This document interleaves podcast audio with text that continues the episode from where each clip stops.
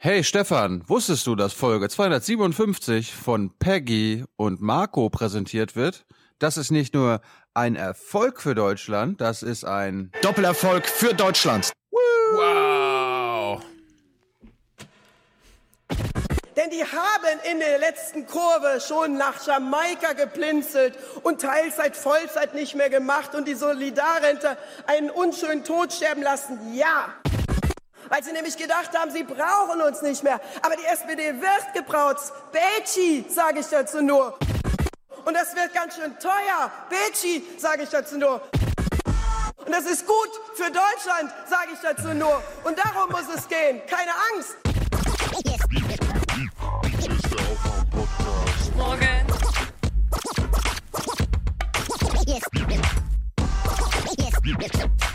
Hier ist der Aufwach-Podcast. Wake Hand aufs Herz.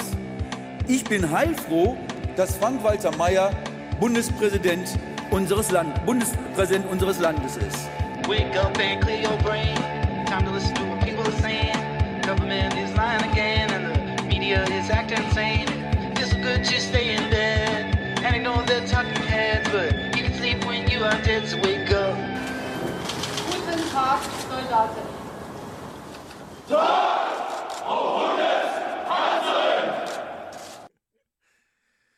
Äh, ich wusste doch, wir haben eine Schattenregierung ja, mit Hans-Walter Meyer. ja, hast du es nicht gewusst? Nee. Aber jetzt sind wir aufgeklärt. Dass Frank-Walter Mayer Das kam übrigens vom vom DGB-Chef Rainer Hoffmann. Ehrlich? Ach, Ja, ja, wir kommen ja noch auf die SPD heute zu sprechen. Aber nicht Vielleicht gleich ja- am Anfang. vielleicht hat er ja Nierenstein verloren oder so weiter und ist jetzt nur noch ein Meier. Das kann durchaus sein. Danke für diesen Einstiegswitz. Kommen wir auf unsere Ehrentribüne.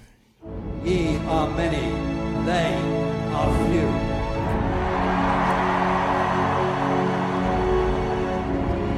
Willkommen im 1%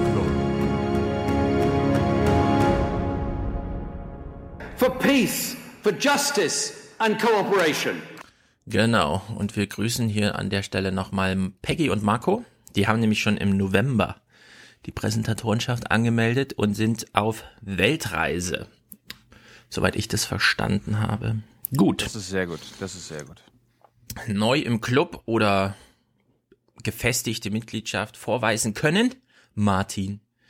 Jens, Axel, Johannes, Stefan, der schickt 50 und schreibt in einem Wort 1% Club Auffrischungszahlung. Bin völlig abhängig geworden. Danke für eure großartige Arbeit. Grüße an Cousin Ralf. Hallo Ralf. Benjamin Markus, Liebesgrüße für Deutschland. Jetzt haben wir eine riesige Auswahl, passt mal auf. Fangen wir mal an. Für Deutschland. Okay? Willst du noch einen haben? Ja, spielen wir noch einen. Nee, du weißt ja gar nicht, ob vielleicht nachher mehr für Deutschlands Leute kommen. Achso, ja gut, können wir auch abwarten. Alicia. Notgroschen aus der Elternzeit. Sehr gut. Jan, Nils, Arne, Kevin, Kai, Andreas, Marco. Daniel schickt 59 ohne Kommentar. Üblicherweise, wenn ich hier 59 ohne Kommentar, denke ich mir immer, habe ich es zu schnell abgetippt? Sind es eigentlich 50 und es ist sogar noch ein Kommentar? Nee, aber in dem Fall waren es wirklich 59 ohne Kommentar. Thomas schickt Grüße aus Jena. Steffen schickt 24,42 Euro. Bedeutet das was? 2442? Ich weiß nicht genau. Keine Ratschläge, macht euer Ding. Danke. Jetzt könnt ihr mal für Deutschland machen, oder? Das ist gut für unser Land. So eine Haltung. Genau. Kolja, vorweihnachtliche Grüße aus Berlin. Bastian, Bernhard. Ich habe ja beim letzten Mal gesagt, Bernhard schickt seit über 100 Folgen immer genau Aufwachen in die Folgennummer. Jetzt hat er geschrieben, Aufwachen 2 hoch 8. Matthias schickt 260. Ist damit hier eingetaktet. Nach vielen gescheiterten Versuchen über Spiegel und Süddeutsche Zeitung Abos am gesellschaftlichen Chaos teilzunehmen, bin ich durch Christoph, ganz lieben Grüße, äh, ganz liebe Grüße, freue mich auf den CCC, dieses Jahr auf euch gestoßen. Seitdem begleitet mich Aufwachen. Fast täglich auf dem Fahrrad ins Büro. Ich bin überglücklich, nicht mehr alleine ins als uninformierte linke Ratte auf der Welt zu sein. Daher als Dank meine Weihnachtsgeldbeteiligung. Ja. Linke Ratte Für sagt man nicht mehr. Nein, linke Ratte sagt man nicht mehr, man sagt nur noch. Lafontaine Dödel. Ah, genau. Ja, wobei das ist schon sehr spezifisch. Ja, das sind wir ja nicht. Nee, Torin. Schön euch mal zusammenzusehen bei der Arbeit. Bezieht sich wahrscheinlich auf unser Video vom SPD-Parteitag. Johannes. Ich kaufe die Beantwortung einer Frage. In A255 spricht er davon, dass die Unis sich, achso, dass die Unis sich stärker mit dem Studenten und dem Drumherum auseinandersetzen sollten. Ich bin angehender Professor, mehrere Berufsverfahren laufen, äh, Berufungsverfahren laufen. Ich möchte daher gern wissen, was sind eure konkreten Vorschläge? Was sollte ich tun? Wie schaffe ich die Verbindung von Lehrkörper, Lehre und Studentenschaft leben? Danke. Ähm, sind wir hier im Podcast für einfache Antworten oder was? Das ist natürlich eine hochkomplizierte Frage, die wir nicht beantworten können. Also jedenfalls nicht so auf die Schnelle. Ich würde sagen, aufgeschlossene Professoren machen mehr als nur Texte zu lesen in ihrem Hörsaal. Und im Seminar nutzen sie vielleicht mal mehr als nur ihren Raum. Exkurse und keine Ausreden, nur weil man Geisteswissenschaftler ist.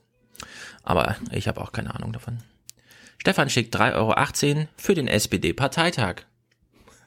Warum es 3,18 Euro sind, weiß ich nicht. Aber das finde ich gut. Tim schickt einen Euro. Ihr seid zwei stabile Allmanns, die ich von Herzen unterstütze. Grüße vom Chef. Und er schickt noch ein Herzchen. Was sind Allmanns? Für Deutschland? Sind Alemannen, sind Allmanns deutsche Alemannen? Oder was? Ihr seid zwei gerade ein- stabile Allmanns. Ich habe jetzt irgendwie gerade an Kekse gedacht. Ja, Weihnachtskekse sind wir. Okay. Was wir für eine Debatte führen, das geht mir echt auf den Keks. Es geht mir super auf den Keks. Ist ein bisschen übersteuert, glaube ich. Martin, Martin war gerade so ein bisschen over the top. Wie schon da im, in, in Berlin. Okay, dann, dann, dann, dann testen wir den nochmal einfach nur hier. Tontest, Tontest. Und das ist gut für Deutschland, sage ich dazu nur. Das ist übrigens der, das ist der perfekte Merch von Thomas de Maizière. Gut für Deutsch, äh, gut für unser Land und für Deutschland. Also hat André Nades hat es geschafft. Ne? Aus ähm, Für Deutschland. Plus Das ist gut für unser Land. wird. Und das ist gut für Deutschland, sage ich dazu nur. Ja. Es ist ein bisschen übersteuert, aber ich finde es angemessen für das Gebrülle auch. Ja, das ist. Aber du kannst der- noch 5% der- der- runtergehen oder so. Der Ausgangston ist an sich schon übersteuert. Ah ja, okay. Nee, dann das ist so. Christian schickt 50. I guess, I guess the only people, nee. I guess the only time most people think about injustice is when it happens to them. Ja, Es kann sein. Aber gute Weisheit. Drucken wir auf kein T-Shirt. Martin, weiter so. Peter, René, Yvonne, Paul, ein Euro. Besser einen als keinen. Stimmt. Oliver grüßt aus Salzgitter. Nico, Markus, Nadine, Johannes. Liebesgrüße aus Salo. Pass gut auf Panda auf. Hm, Keine Ahnung, was er meint, aber er hat noch eine Mail geschrieben. Er grüßt nämlich aus Shanghai. Und er hat Snippets vom SPD-Parteitag mitgeschickt. Zwei, die ihm sehr gefallen haben, die mir ehrlich gesagt auch gefallen. Den einen von Michael Roth. Können wir ja mal rauskramen. Ähm, wo sind wir? Christian, Jakob, Tobias, Grüße aus Duisburg, Spendenaufruf an Finn K. aus S. Finn. Weiß Bescheid. Raphael, Florian, Carsten, Julian, 52,25 Euro. Was heißt das? 5225. Ich weiß nicht genau. Sebastian, Richard schickt 50. Frohe Weihnachten für euch beide und Liebesgrüße an meine Gundi. Liebe Gundi, auch von uns. Alles Gute. Stefan, Sebastian, 40 Euro. Hälfte junge naiv. Macht weiter so. Gönnt euch auch mal zu Weihnachten eine Pause vom Nachrichtenwahnsinn. Ja, keine Sorge. Annette Franz 50. Nachträglich vielen Dank für sehr interessante 250 Folgen, dass viele weitere Folgen werden. Okay, wir bemühen uns. Emanuel. Thomas schickt 50. Martin. Silke schickt 25. Die Folge 255 mit den drei Stefans hat gezeigt, Tilo plus Stefan, das beste Team. Grüße nach Hasewinkel. Drei Warte mal, Stefan. 255? 255 war doch mit Rena und Moritz. Äh, wer weiß. Haha. Rätselhaft. Sage ich dazu nur. Rätselhaft. Sebastian Monika schickt 124,07 Euro. Keep it up. Liebesgrüße aus Zippernick. Sehr gut. Lennart. Endlich nicht mehr Teil der 99% Duschbags. Dazu haben wir leider keinen Button. Aber willkommen, willkommen im Club. Ja. I mean, who are we? We're the 1%. We're the 1%. We're the 1%. We're the 1%. Genau. Thorsten, 55 Euro, 55. Ihr seid toll. Weiter so. Kurz und knapp. Philipp, vielen ich Dank. finde es äh, richtig und wichtig. Genau. Philipp, vielen Dank an Stefan für die Nennung bzw. Empfehlung von Marc-Uwe Klings Quality Land. Ich habe es empfohlen. Ich weiß, dass es gut ist, aber ich habe es selbst noch nicht richtig gehört. Aber ich werde ich habe es auf meiner Halde auch. Wie kannst du das denn empfehlen? Äh, ich hab's, ja, naja, wir, wir haben es ja nicht empfohlen, wir haben es ja angesprochen, weil es gibt ja eine helle und eine dunkle Version. Und da war ja rätselhaft, hm, wie ist denn das gemeint und so. Marc-Uwe Kling hat es ja selber auf Twitter dann auch nochmal aufgelöst, worauf wir hingewiesen wurden und so. Also in der Hinsicht, äh, ich weiß trotzdem, dass es gut ist, weil Leute, denen ich vertraue und so, die sagen, es ist gut. Deswegen Weihnachtszeit und so verbringe ich wahrscheinlich damit. Stefan, Christoph schickt 60. Emanuel 50 Weihnachtsgeld, 25 Euro für Junge Naiv, 5, 25 für Aufwachen. Frohe Weihnachten. Patrick, Marc, Alexander, Marc, Marian schickt 100. Dank Weihnachtsgeld, mein längst überfälliger Beitrag. Danke für ein Jahr aufwühlender, aber auch unterhaltsamer Medienbegleitung.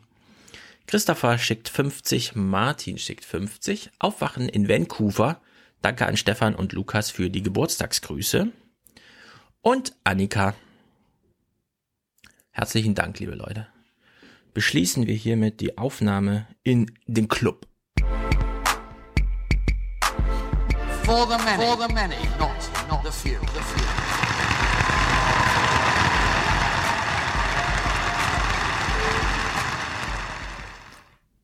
Na, hast du noch einen kleinen Clip für uns? Hm. Nö.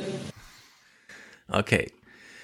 So, stürzen wir uns in die Nachrichtenwoche oder hast du dringende Sachen? Weil sonst Programmpunkt 1 bei mir wäre CSU. Ich, hab- ich habe ja eine Sache, da weiß ich nicht, äh, ob ihr das gebracht habt in 255, weil nur da hätte es laufen können. Mhm. Ähm, hast du den Aufruf mitbekommen, dass unsere Geheimdienste, äh, Entschuldigung, unsere Nachrichtendienste Hilfe brauchen? Nee. Ja, dann hö- hören wir da mal rein, ja? Das ist, das ist sehr wichtig für unser Land. Die deutschen Sicherheitsbehörden haben ein Problem, und zwar ausgerechnet damit, dass immer mehr Menschen in ihre Sicherheit investieren, weil die ihre Autos und Wohnungen mit modernen Alarmanlagen schützen. Das heißt, nicht nur der Einbrecher bleibt draußen, sondern auch der Polizist oder Geheimdienstler, der eine Wanze anbringen will. Was? Deshalb möchte das Innenministerium jetzt die Anbieter von Alarmsystemen verpflichten zu helfen. Florian Neuhan berichtet. Helfen. Es klingt Bitte wie helfen. eine uneingeschränkt gute Nachricht. Alarmanlagen werden immer besser. Sensoren spüren jedes Ruckeln, melden es sofort per SMS beim Besitzer. Es ist aber auch ein Problem für Kriminalbeamte, wenn sie nach richterlicher Anordnung etwa die Autos von Verdächtigen heimlich abhören wollen. An den modernen Anlagen aber scheitern die Ermittler immer wieder, in den letzten zwei Jahren 25 Mal. Wenn das der Fall ist, greift eine heimliche Maßnahme per Definition ins Leere. Ich glaube, das ähm, erschließt sich für jedermann. Das Innenministerium schlägt daher vor, künftig die Hersteller von Alarmanlagen zur Zusammenarbeit mit dem Staat zu verpflichten. Alarmanlagen also mit staatlicher Hintertür? Der Vorstoß des geschäftsführenden Innenministers Thomas de Maizière sorgt heute für Empörung. Bei Grünen wie beim möglicherweise auch künftigen Koalitionspartner SPD. Wegen 25. Ne, also die empören sich jetzt alle. Wir Mhm. hören jetzt einen, ja, er sagt jetzt gerade künftiger Koalitionspartner. Ich habe mal gehört, dass die SPD in den letzten zwölf Jahren auch in irgendeiner Weise schon mal Koalitionspartner war. Die SPD hat in den letzten Jahren auch immer alles, was, aber du brauchst das gar nicht Mhm. sagen. Alles, was Thomas de Maizière auf den Weg bringen wollte, was in irgendeiner Weise unsere Grundrechte verletzt hat, was gegen das Grundgesetz ist, das hat die SPD schon immer verhindert. Ja. Und wir hören ja, wir, wir, äh, du kannst am Ende was sagen. Okay. Wir hören jetzt vom SPDler, dass sie das auch künftig verhindern 20 werden. Fällen, von denen Herr de Maizière spricht, wo das nicht gelungen ist, jetzt Einfallstore bei allen Bürgern einzubauen, um Überwachungen starten zu können, das ist verfassungswidrig, das mit der SPD auch nicht zu machen. Es ist erstmal ein bemerkenswerter Verfassungswidrige Dinge sind mit der SPD nicht zu machen. Merkt dir das? Mhm. Moment, dass in einer Zeit, äh, wo ein Innenminister nur geschäftsführend äh, unterwegs ist, äh, so steile Vorschläge kommen. Ausdrücklich ausgenommen von dem Vorschlag übrigens Handys oder Laptops. Das aber besänftigt Vertreter der IT-Wirtschaft kaum. Heute sind Alarmanlagen vernetzt. Sie sind der Geile Zugang Frisur. zum Smart Home, zum vernetzten Zuhause. Und diesen Zugang zu unserer intimsten Umgebung im Zuhause, den sollten wir bestmöglich schützen. Was darf der Staat? Nächste Woche wird de Maizières Vorschlag auf der Konferenz der Innenminister diskutiert. Äh, was ich sagen wollte, also das ist ja nicht nur der mögliche künftige Koalitionspartner, sondern die SPD ist auch gerade geschäftsführend in der Regierung. Es ist nicht Was? nur der Innenminister. Was? Aber es ist eben geschäftsführend. Ich finde, die sollten jetzt mal gar, also ich meine Innenministerkonferenz, da wissen wir, wie es abläuft. Da kann er von mir aus sein Theater spielen. Solange es aber keine Ländersachen sind, die er da vorschlägt, ist das halt nicht möglich. Ich meine, ich, ich, habe ich hab mich versucht, in Oma Erna hineinzuversetzen. Die hat jetzt natürlich wieder Angst, weil sie mitbekommt, die geht an jedem Auto vorbei, in jedem zweiten Auto, ist ein hochmodernes Auto. Mhm. Und da denkt sie dann ja, scheiße, diese scheiß Autos, diese Sicherheitssysteme, diese fahrenden Sicherheitssysteme lassen unseren Staat nicht rein, wenn es sein muss. Ja. Also die hochmodernen Autos sind an dem nächsten Terroranschlag schuld. Man nennt sie nicht ohne Grund Panzer. Die Ja. neuen Stadt-SUVs. Ja. Also ich, also ich unterstütze da voll und ganz Thomas de Maizière. Alle Sicherheitssysteme müssen eine Backdoor haben für den Staat. Das ist gut für unser Land. Und alles andere wäre schlecht für unser Land. So einfach ist die Gleichung, meine Damen und Herren. Keine weitere Diskussion. Mhm. Und du, Okay. aber, aber trotzdem, die Einschränkung ist natürlich immer, ne? Eine absolute Sicherheit, das weiß doch jeder. Die gibt es nicht. Also, also wenn wieder mal was passiert, dann ist halt irgendwas anderes schiefgelaufen. Aber irgendwann, irgendwann schließen wir alles aus.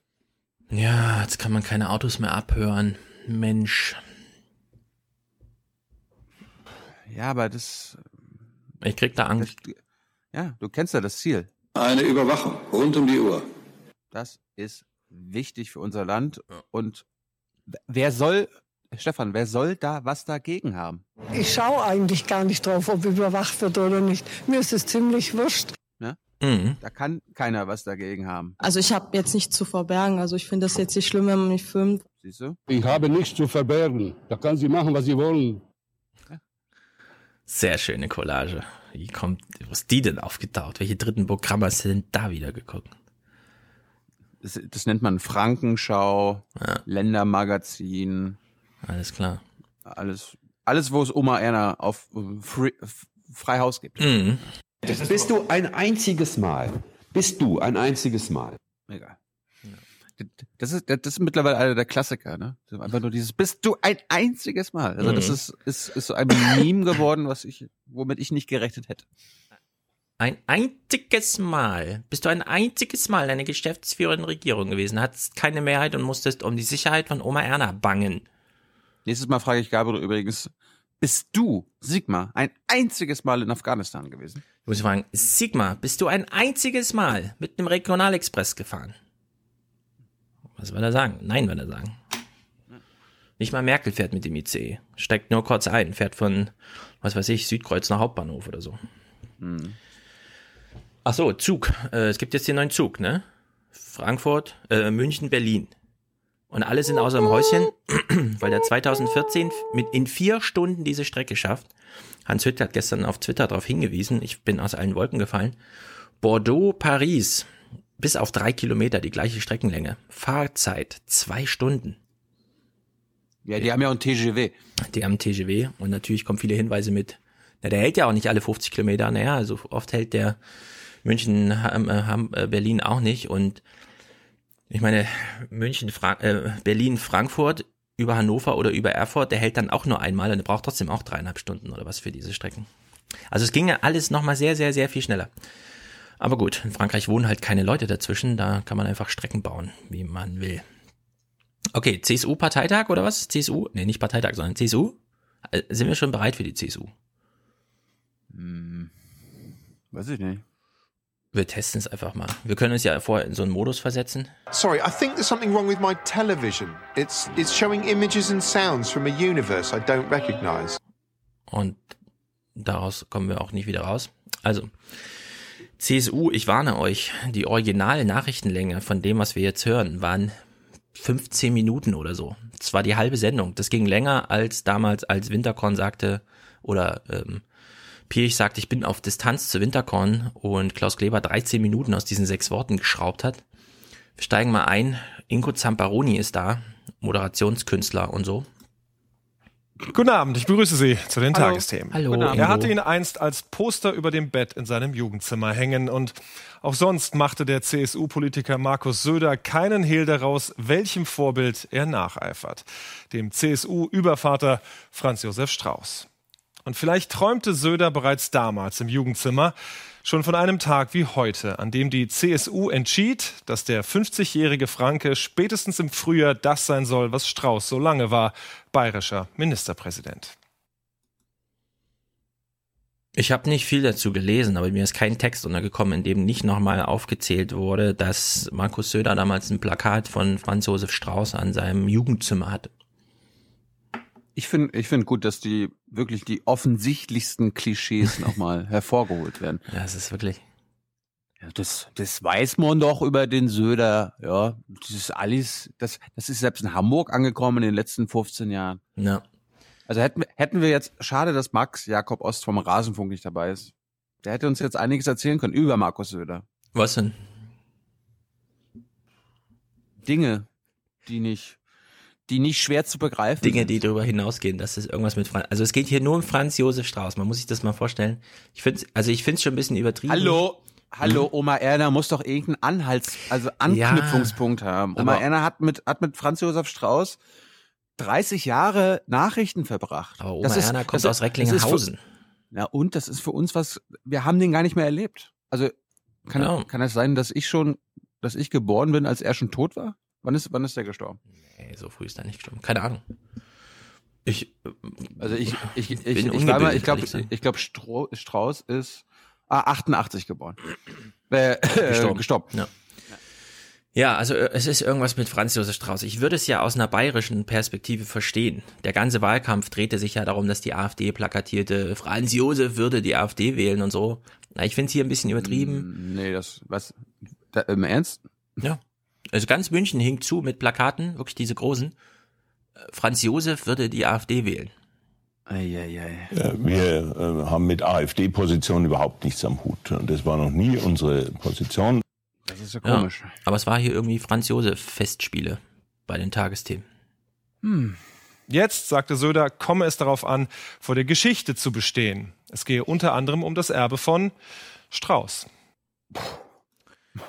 Ja. Aber, aber er beerbt doch jetzt gerade Sö den Seehofer, genau. Racehofer. Ja, ich wollte gerade sagen, die beginnen ja alle mit S, S, Stoiber, Strauß, Seehofer, Söder. Also kein Wunder, dass da sonst immer keiner eine Chance hat. Im Bericht schwenken sie dann auch tatsächlich um und kommen auf Seehofer zu sprechen. So, bisher ging es ja darum, was hat Söder damals für Plakate in seinem Dings gehabt und so. Also kleinste Nebensächlichkeiten. Das ändert sich jetzt hier Nein. nicht dadurch, Hall- dass man in den Bericht hallo. einsteigt. Hallo, ich hatte damals auch irgendwelche Bravo-Poster von irgendwelchen Britney Spears. Das ist prägend für mein ganzes Leben. Wolltest du auch mal eine Also- Britney werden? Ich wollte wahrscheinlich auch mal eine Britney. Nee, ich wollte Britney beerben. Ah. In irgendeiner Art und Weise. Aber das, das ist, das spricht auch was über mich aus, ja. Und das wird dann irgendwann auch nochmal rausgeholt. Gut, also, Söder hat sich damals verhalten, er hat Plakate aufgehangen, er verhält sich auch heute, Verhalten ist immer gut, weil kann man gut abfilmen. Eine Versöhnung vor laufenden Kameras. Nicht einmal, gleich zweimal. Denn das, was da öffentlich und gestenreich verbunden wird, muss halten. Ein Signal einer neuen Harmonie nach außen und auch in die Partei hinein vor den Wahlen in Bayern im nächsten Jahr. Ja, wer es nicht gesehen hat, ich beschreibe es nochmal, man darf es nicht verpassen. Seehofer, Seehofer und Söder haben sich zweimal die Hand gegeben. Einmal zur Begrüßung. Seehofer saß da noch vorne am Tisch. Sitzungsleitung oder so, was weiß ich, auch immer, Weihnachtsfest. Zweite, zweiter Handshake. Seehofer stand, war natürlich viel größer als der Söder. Nochmal die alte, Gro alte Größe betont. Aber ich möchte jetzt hier nicht den Eindruck erwecken äh, gegenüber unseren Zuschauern, dass wir das unanständig finden. Das ist nichts Unanständiges. Ja, das ist ja nichts Unanständiges. Gute Deutsche geben sich natürlich die Hand, vor allem in Bayern. Hm. Und? Ich, mein, äh, das, ich habe ich hab jetzt, apropos, Racehofer, ich habe das, ich hab das jetzt nicht mitgebracht, du vielleicht auch nicht, aber erinnerst du dich hieran? Die haben nicht einmal manipuliert. Ah, das kommen, wir- da kommen wir gleich zu. Ach, kommen wir doch zu. Ja, BMW ist natürlich ein eigener Programmpunkt hier. Ah, okay. So, Söder. Er gibt nicht nur gut die Hand. Er hat auch immer einen guten Spruch dabei. Er soll als Spitzenkandidat die CSU in die Landtagswahl führen. Er soll die absolute Mehrheit in Bayern verteidigen. Und daran wird er gemessen. Der Druck ist enorm und Söder weiß das. Wer Angst hat, darf sich keine Herausforderung stellen. Wer Angst hat, einen Elfmeter zu verschießen, der sollte lieber nicht antreten. Ja, vielen Dank, liebe Tagesthemen. Die Welt wäre schlechter, wenn wir das nicht wüssten. Das gleiche betrifft alles, was jetzt in der Nachrichtenproduktion folgt, weil, okay, die Protagonisten sind vorgestellt. Was fehlt eigentlich noch? Bayern ist ja ein großes Land. Gibt's da wirklich nur München und die Staatskanzlei? Nee. Es gibt auch die Seniorenunion irgendwo. Hat man natürlich gefunden. Ortswechsel. Treffen der Seniorenunion am Abend im fränkischen Erlangen. Seehofers einstige Vorwürfe, Söder zeige charakterliche Schwächen, leiste sich, Zitat, zu viele Schmutzeleien, das ist offenbar auch hier nicht vergessen. Oma Erna. Ja, viele Oma Ernas. Also die Seniorenunion ist abgefrühstückt. Gibt's denn noch U-Töne? Na klar. Das finde ich das Allererstaunlichste, dass zwei Menschen, die also offensichtlich überhaupt nicht miteinander können, auf einmal die Doppelspitze sind und, und mein, da kommen jetzt zwei, ja, ist ein altes Wort, da kommen zwei Alpha-Tiere auf einmal, prallen aufeinander und, und, und äh, vielleicht bringt's was, ich weiß es nicht. Ich weiß auch nicht. Wie ist es denn eigentlich woanders? Erlangen, okay, ist ja nicht, ist ja, also es gibt ja mehr Städte in Bayern, oder? Petershausen zum Beispiel. Hm. Auch beim CSU-Ortsverband im oberbayerischen Petershausen weiß man noch nicht so richtig, was man von der neuen Doppelspitze halten soll. Wenn das die Personalie jetzt sein soll und zum Wohle für Bayern das funktionieren soll, muss man sich's wünschen und muss man hoffen, dass sich beide auch am Riemen reißen werden. Mhm. Ob sie sich an den, was hat sie gesagt, Hammeln reißen werden? Das ist wieder so ein Sigmund Gottlieb-Spruch irgendwie. Über den Zaun fressen, an den Hammeln reißen. Was auch immer.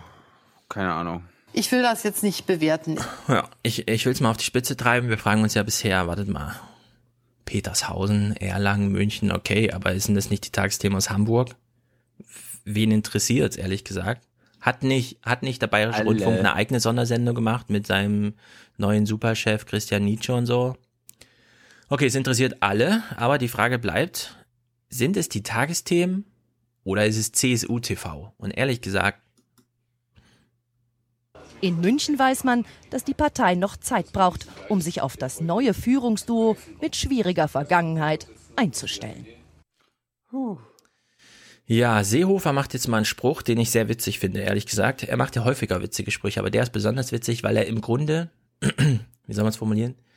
Er verabschiedet sich von sich selbst.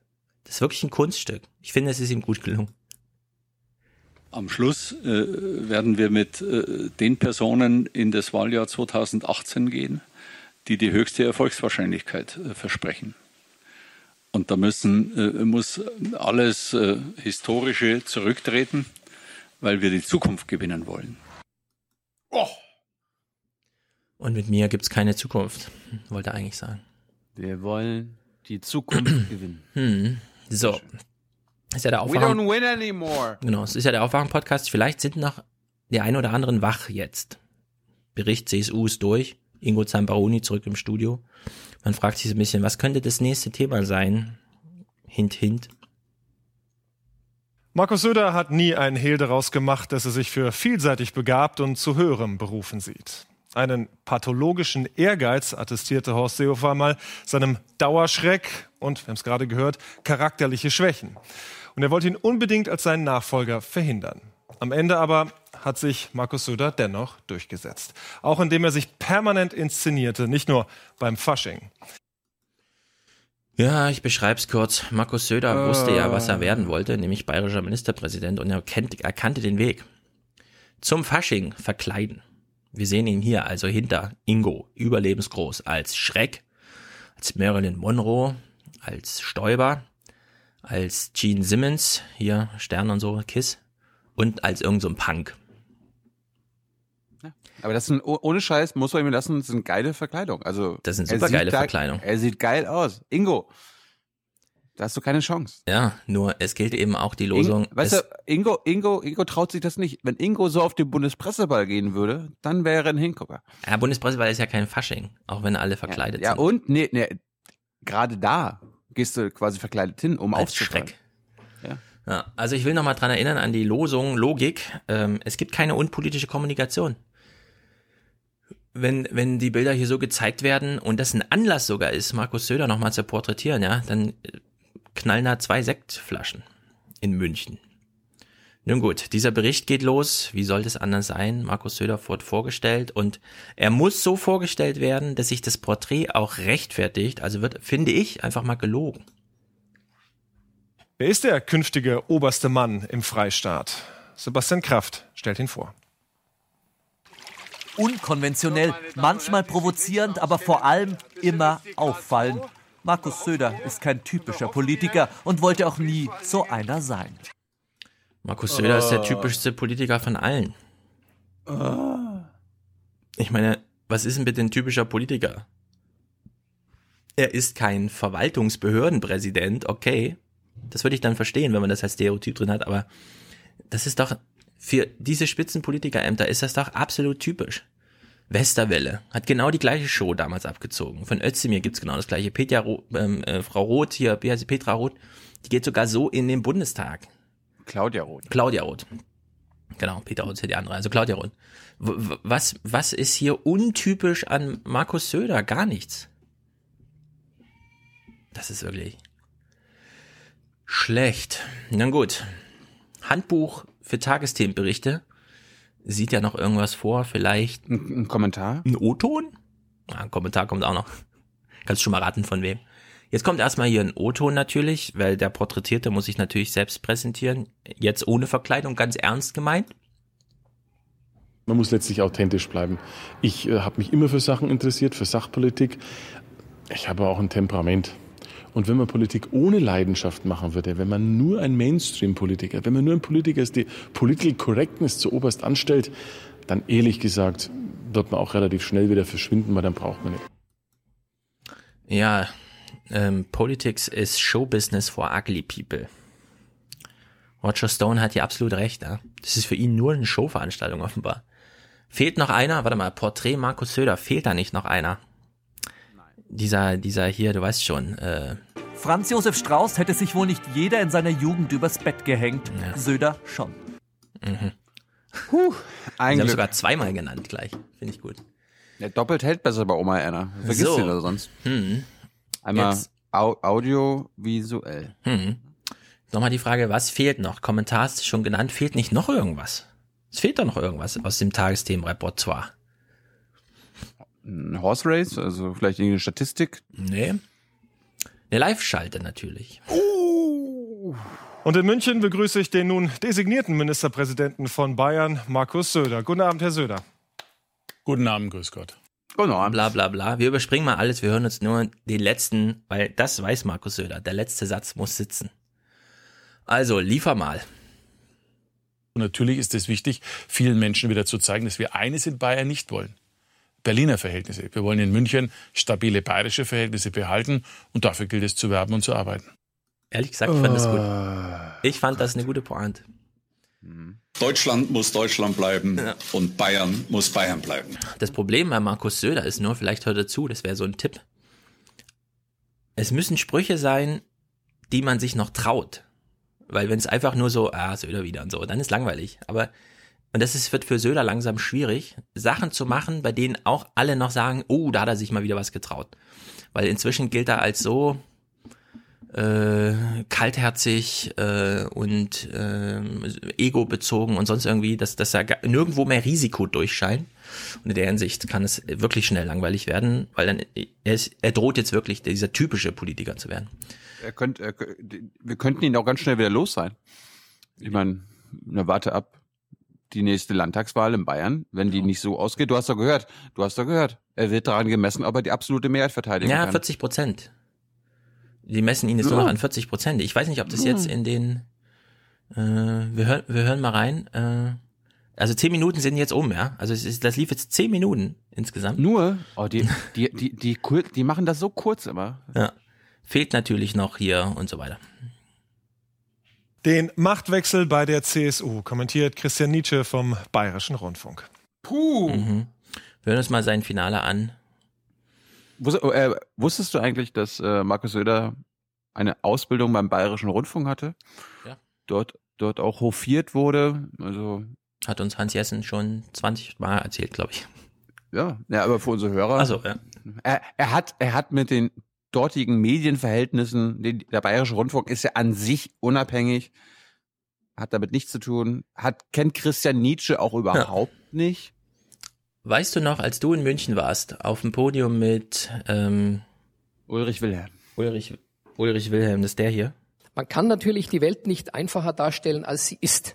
Da gab es ja noch. War, das hat er doch auf dem Podium gesagt, oder? Genau, das hat er auf dem Podium gesagt. Und da gab es ja noch eine andere Veranstaltung. Die, wie heißt der jetzige Generalsekretär? Dingsterbums. Der Scheuer. Scheuer, Andi Scheuer.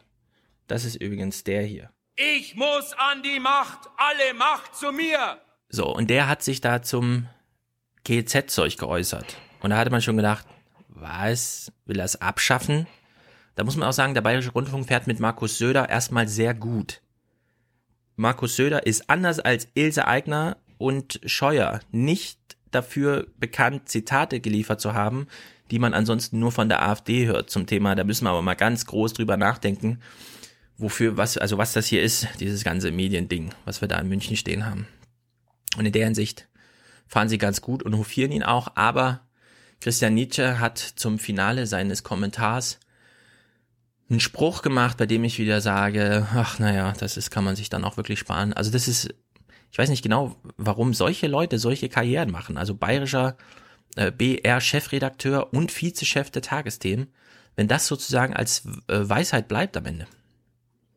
Und CSU Die CSU steht vor einer historischen Belastungsprobe mit offenem Ausgang. Ja, die CSU steht vor einer historischen Bemacht, Bemacht, äh, Belastungsprobe mit offenem Ausgang. Kurze, kurze Verständnisfrage. Mhm. Hat Ingo Zamperoni Oma Erna gesagt, dass jetzt nicht nur ein Kommentar von einem Bayerischen Rundfunk Chefredakteur kommt, sondern auch von einem CSU-Mitglied? Mhm, rate mal. Aber ich glaube, ja, absolut. Das, das, ja, aber das, ja, aber das ist ja das Mindeste. Ja, also dass man kurz mal dem äh, Oma Erna sagt: Hier, hör mal zu, wir sind hier offen, wir sind hier transparent, das solltest du wissen. Ich glaube, das hörte sich auch geil an, wenn man dann sagt, es kommentierte Christian Nietzsche, Bayerischer Rundfunk und CSU-Mitglied. Wir haben den Kommentar vorher aufgezeichnet, damit Christian Nietzsche nochmal eingreifen kann in seine eigenen Worte, falls sie ihm nicht gefallen. Gut, richtige Nachrichten. Das ist, also ist übrigens eine Tatsache, liebe Leute. Er ist ein CSU-Mitglied. Ja, so wie Aber wir haben, wir, wir, wir, haben ja, wir haben ja hier von ihm gehört, ne? Ist denn das so schwer zu begreifen? Das ist jetzt nicht Bedingung. Nee. Um an die Spitze zu kommen. Ne? Ist auch kein Problem. Nein. Sigmund Gottlieb war es. Nietzsche ist es. Ja. Ulrich Wilhelm, ist Ulrich Wilhelm CSU-Mitglied? Ich meine, Ulrich Wilhelm war Regierungssprecher von Merkel. Was ja, soll man dazu noch sagen? Nee, er ist, er ist auch CSU-Mitglied. Ja. So, die, es gab noch einen SPD-Bericht am Montag, Hinblick auf Parteitag. Das können wir aber weg, wir können auch den Parteitag einfach abwarten, wie er hier äh, gefeiert wurde. Zwei kleine Clips zum Asylrechtsweg. Man fragt sich so ein bisschen, warte mal, haben wir das nicht immer Verwaltungskrise genannt? Was bedeutet eigentlich Verwaltungskrise? Dass die Verwaltung echte Fehler machen? Wo werden die eigentlich korrigiert? Stellt sich raus, naja, klar, Rechtsweg und so. Aber dass die Moderation hier so überraschend ausfällt, Erstaunlich. In Deutschland klagen immer mehr Flüchtlinge gegen ihre Asylbescheide, oftmals erfolgreich. Laut Bundesamt für Migration stiegen die Gerichtskosten dafür in diesem Jahr bereits auf knapp 20 Millionen Euro, fast doppelt so viel wie im Vorjahr. Ja, was heißt denn, die sind Erfolg, oft erfolgreich, oftmals erfolgreich, wie er sagt? Das heißt ja wirklich, also eine, eine Die Ausländer kommen nach Deutschland und nehmen den Deutschen ihre äh, Gerichtsprozesse weg. Ja, aber Und, dann, und dann, dann, dann bekommen sie auch noch Recht gegen den deutschen Staat, der sie abschieben will, der ihr, der ihnen, nee, der Staat, der ihnen ihr Recht nicht zugesteht. Wo kommen wir denn da hin? Ja, aber man kann es ja wirklich eins zu eins aufrechnen. Jedes Urteil, das ein Asylbescheid wieder aufhebt, müsste ja auf so ein Konto an schlechter Verwaltungspraxis aufgezählt werden. Ist ja genau wie beim, bei Hartz IV. Ja, und schlechte Gesetzgebung auch, ja. Also wenn, wenn, wenn, wenn die Gesetze so uneindeutig sind, dass äh, BAMF-Mitarbeiter zum Beispiel ähm, so frei nach Laune, Ja. mh, oh, du Asyl, mh, du subsidiärer Schutz, na, ich glaub dir nicht, dass du bei dir zu Hause äh, in irgendeiner Weise bedroht bist. Da könnte ja hier jeder kommen, ja. Also hören Sie Mhm. mal, ja, hier, Sie, Sie kommen doch nur aus dem Bürgerkrieg. Äh, denn äh, die subsidiär Geschützten kommen ja nicht aus einer unmittelbaren Bedrohungssituation. Sie kommen aus einem Land, in dem Bürgerkrieg herrscht. Ja, aber ich finde es beeindruckend. Flüchtlingskrise immer mega Thema. Verwaltungskrise, und da kommt man hier dann wirklich nicht drum rum, das einfach Verwaltungskrise zu nennen, wenn so viel nachgearbeitet werden muss auf Rechtswegen, dann ist es wirklich nur eine Kurzmeldung. Und ärgerlicherweise eine Kurzmeldung, die dann nochmal so als Vehikel genutzt wird, um diese Botschaft hier zu senden. Deutschland bleibt weiter begehrt. Im ersten Halbjahr stellten laut EU-Statistik etwa 357.000 Flüchtlinge erstmals einen Asylantrag in Deutschland. In allen übrigen EU-Staaten waren es zusammen etwa 215.000. Ja, also ähm, inhaltlich können es natürlich jetzt auch nicht aufdröseln, aber er spricht da von Asylanträgen. Wenn man das jetzt vergleicht mit Äußerung des Asylbegehrens, also das, was man wirklich macht, um sozusagen Einlass ins Land zu bekommen, dann sähe die Zahl ja ganz anders aus, weil dann hätten wir ja Grenzüberschritte und das könnte, das könnte man ja nicht mehr mit Deutschland bleibt begehrt, weil ja klar, Deutschland bleibt begehrt, es kommt trotzdem keiner mehr an. Ja, weil 357.000 Asylverfahren werden eröffnet, naja, aber es kommen nicht mal in der sechsstelligen Zahl Menschen sozusagen. Also und das sind das sind auch Zahlen, die zum Beispiel von 2016 dann wieder äh, rüberreichen. Genau. Ja, also nur, nur nur weil nur weil du ähm, am 1. August 2016 in Deutschland es irgendwie geschafft hast, gehst du nicht am 2. August zum Amt und sagst, Nee, hallo. kannst du gar nicht. Kannst du gar Genau. nicht. Das ist ja genau der, das, du kommst, du äußerst dein Asylbegehren, dann wirst, kommst du in die Registrierung, dann kommst du ins zentrale Sammelstelle, dann wirst du verteilt und wenn du dann zugeordnet bist, und es kann ja Monate dauern, es muss ja erst geklärt werden, hast du schon jemanden hier, wo kommst du hin, wirst du frei verteilt und so weiter und so fort. Hast, und das, hast das du dauert dann, Fingerabdrücke? Genau, das dauert dann Monate, bis es zu diesem Asylverfahren kommt. Und ich meine, erstes Halbjahr 2017, ja, das sind halt 2015, 2016 Ankommende. Also in der Hinsicht finde ich das wieder äh, hochproblematisch. Aber ich fand's, ich, ich fand's aber gut, dass wir uns natürlich, ey, wir sind besser als der ganze Rest der EU. Ja, gut. Da sind sie doch immer vorne dran, sich die Zahlen zurechtzulegen. Hier, Trump. Äh, Trump ist ja gerade mega Thema. Überall. Ähm, ich würde sagen, die, die Sache mit Russland, also die ist irgendwie so richtig tot. Muss man jetzt Nein. nein, nein, die kommt, die kommt wieder. Ja, die kommt wieder, aber die kommt halt wieder, wie sie immer wieder kommt, dann geht sie wieder und so. Kommt aber ein bisschen, ein bisschen auf den Aktienkurs des Themas an.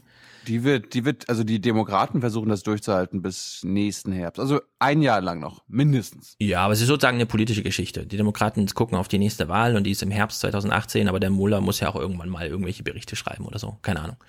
Ja. Das andere Thema wird ja anscheinend ein bisschen enger für Trump, nämlich, dass sich ja mehrere Frauen jetzt geäußert haben und auch die Nikki Haley äh, von der, also die UN-Sonderbotschafterin nochmal sagt, nein, wir sollten jetzt wirklich erstmal allen zuhören. So läuft ja die MeToo-Debatte auch, völlig zu Recht. Also das könnte Trump knifflig für Trump werden, weil es mittlerweile so richtig in der Luft hängt, was eigentlich passiert, wenn solche Fälle auftauchen. Al Franken und so, das sind ja keine, also da geht ja niemand den Rechtsweg gerade irgendwie, sondern es läuft ja komplett über Moral, finde ich auch hochinteressant, dass da wirklich Senatoren und Fernsehleute rausgekegelt werden, nur weil so ein Verdacht im Raum steht. Wir kennen es in Deutschland so ein bisschen, äh, wie heißt er, unser Wettermann, Kachelmann und so, ja. Oder wie hieß der Pro-7-Typ, ähm, der Talkshow, weißt du, wen ich meine? Äh, Andreas Türk. Andreas Türk, genau. Das sind ja alle Fälle, bei denen man sagt, okay, also Moral und Recht fällt da wirklich sehr weit auseinander, manchmal. Und so eine Präsidentschaft oder so einen Senatorenposten zu verlieren, da, also da gibt's ja keinen Rückweg irgendwie. Da ist man ja wirklich erstmal raus. Aber das mal ausgeblendet, Steuerreform. Trump will jetzt eine Steuerreform machen. Oh, die ist so gut. Die ist so gut. Genau, da werden hast ja. Du, hast, du, hast du das Heute-Journal-Ding dazu gesehen? Nein, ich gucke immer nur, also ich schaffe immer nur eins. Habe ich dir aber auf jeden Fall auf Twitter geschickt damals. Also äh, ich habe es dann irgendwie Nachrichten aus Sicht der reichsten 1% genannt. Ach so, ja, genau. Also das Heute-Journal hat, hat einen, auf, auf jeden Fall auf Twitter so einen Clip gemacht. Ja, das ist doch mal gut und cool. Ja, das hatten wir ja letzte Woche auch. Ähm, Investoren leiden darunter, dass Immobilien überbewertet sind. Ein Problem ist, so viele Leute brauchen Immobilie zum Wohnen. ja, also es sind halt ein paar Umwege, die da immer gedacht werden.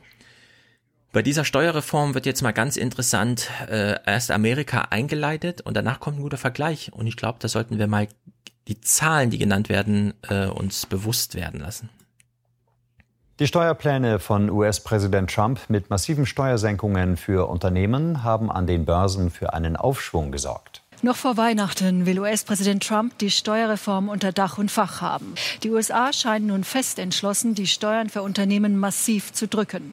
Aktuell liegt der Satz bei 35 Prozent. Er soll runter auf 20 Prozent. So, ihr Verb war drücken. Die Steuern sollen gedrückt werden von 35 Prozent ja. auf 20 Prozent. Jetzt kommt der europäische Vergleich wäre dann so niedrig wie im bald nicht mehr EU-Land Großbritannien. In Deutschland liegt er mit 30 Prozent deutlich höher. In EU-Steuerparadiesen wie Irland zahlen Unternehmen dafür nur 13 Prozent Steuern. Der Schnitt in der EU liegt bei niedrigen 22 Prozent. Ja. Wie? Dann zahlt der deutsche, deutsche Steuerzahler ja viel mehr als der, der durchschnittliche Europäer. Das. Ja, geht das mal um Unternehmen? Also Unternehmersteuer zahlen? Ja, ich, aber jeder, jeder Europäer ist auch ein Unternehmer. Stimmt, alles Ich-AGs. Aber Trump holt jetzt erstmal Amerika auf das Niveau, wettbewerbsfähige Niveau sozusagen. Naja, Brexit. Ist Brexit überhaupt noch ein Thema? Fragt sich ja so ein bisschen. Heute Morgen gab es schon wieder neue Nachrichten. Ähm, es geht hier los mit, äh, die, also die EU steht ja immer, deswegen sind ja die, die Briten auch ausgetreten. Die EU ist ja so ein riesiger Koloss. Da blickt ja keiner durch. Da weiß man nicht genau, hm, alles dauert so ewig, äh, Verwaltungsbürokratie, Behörde, alles, also die ganze Kritik. Der Brexit wird aber jetzt im Tete gelöst, ja? Also im, nicht mal im Verhandlungssaal oder so, sondern wirklich Juncker und May gehen einfach Mittagessen. Als sich diese beiden heute in Brüssel zum gemeinschaftlichen Lunch ausführten, da galt es als das Date, um noch rechtzeitig vor dem EU-Gipfel am 15. Date. Dezember eine Einigung erzielen zu können. Dann nämlich wollen die EU-Mitgliedstaaten entscheiden, ob sie weiter über ein Abkommen verhandeln wollen oder ob es den harten Brexit gibt. Schwere Kost also für Premierministerin May und EU-Kommissionspräsident Juncker. Auf dem Menü standen Fragen wie, wie viel Geld Großbritannien beim Austritt an die EU zahlen muss, welche Rechte EU-Bürger auf der Insel künftig haben und, was heute besonders intensiv durchgekaut wurde, was aus der Grenze zu Irland wird. Na, kam euch die Liste bekannt vor? Ja, erstens das und zweitens finde ich auch, das ist immer, wieder schön. Erstens geht es um unsere Sorgen. Können die EU-Bürger dort in Großbritannien weiter ihr Ding machen, ihr hm. Leben, ihr Lebensmittelpunkt haben? Und wie viel zahlen die uns jetzt eigentlich dafür, dass sie rausgehen? Das sind, das sind die zwei Punkte. Ja, ja die notieren. Ja, also der Brexit hat ja ein Ablaufdatum. Da laufen ja, laufen ja diese zwei Jahre. Die gingen ja ein bisschen später los, weil es war ja das Brexit-Referendum und dann und obwohl das später losging, ist jetzt die erste Hälfte Brexit schon durch, ja? Also es ist schon Bergfest gefeiert.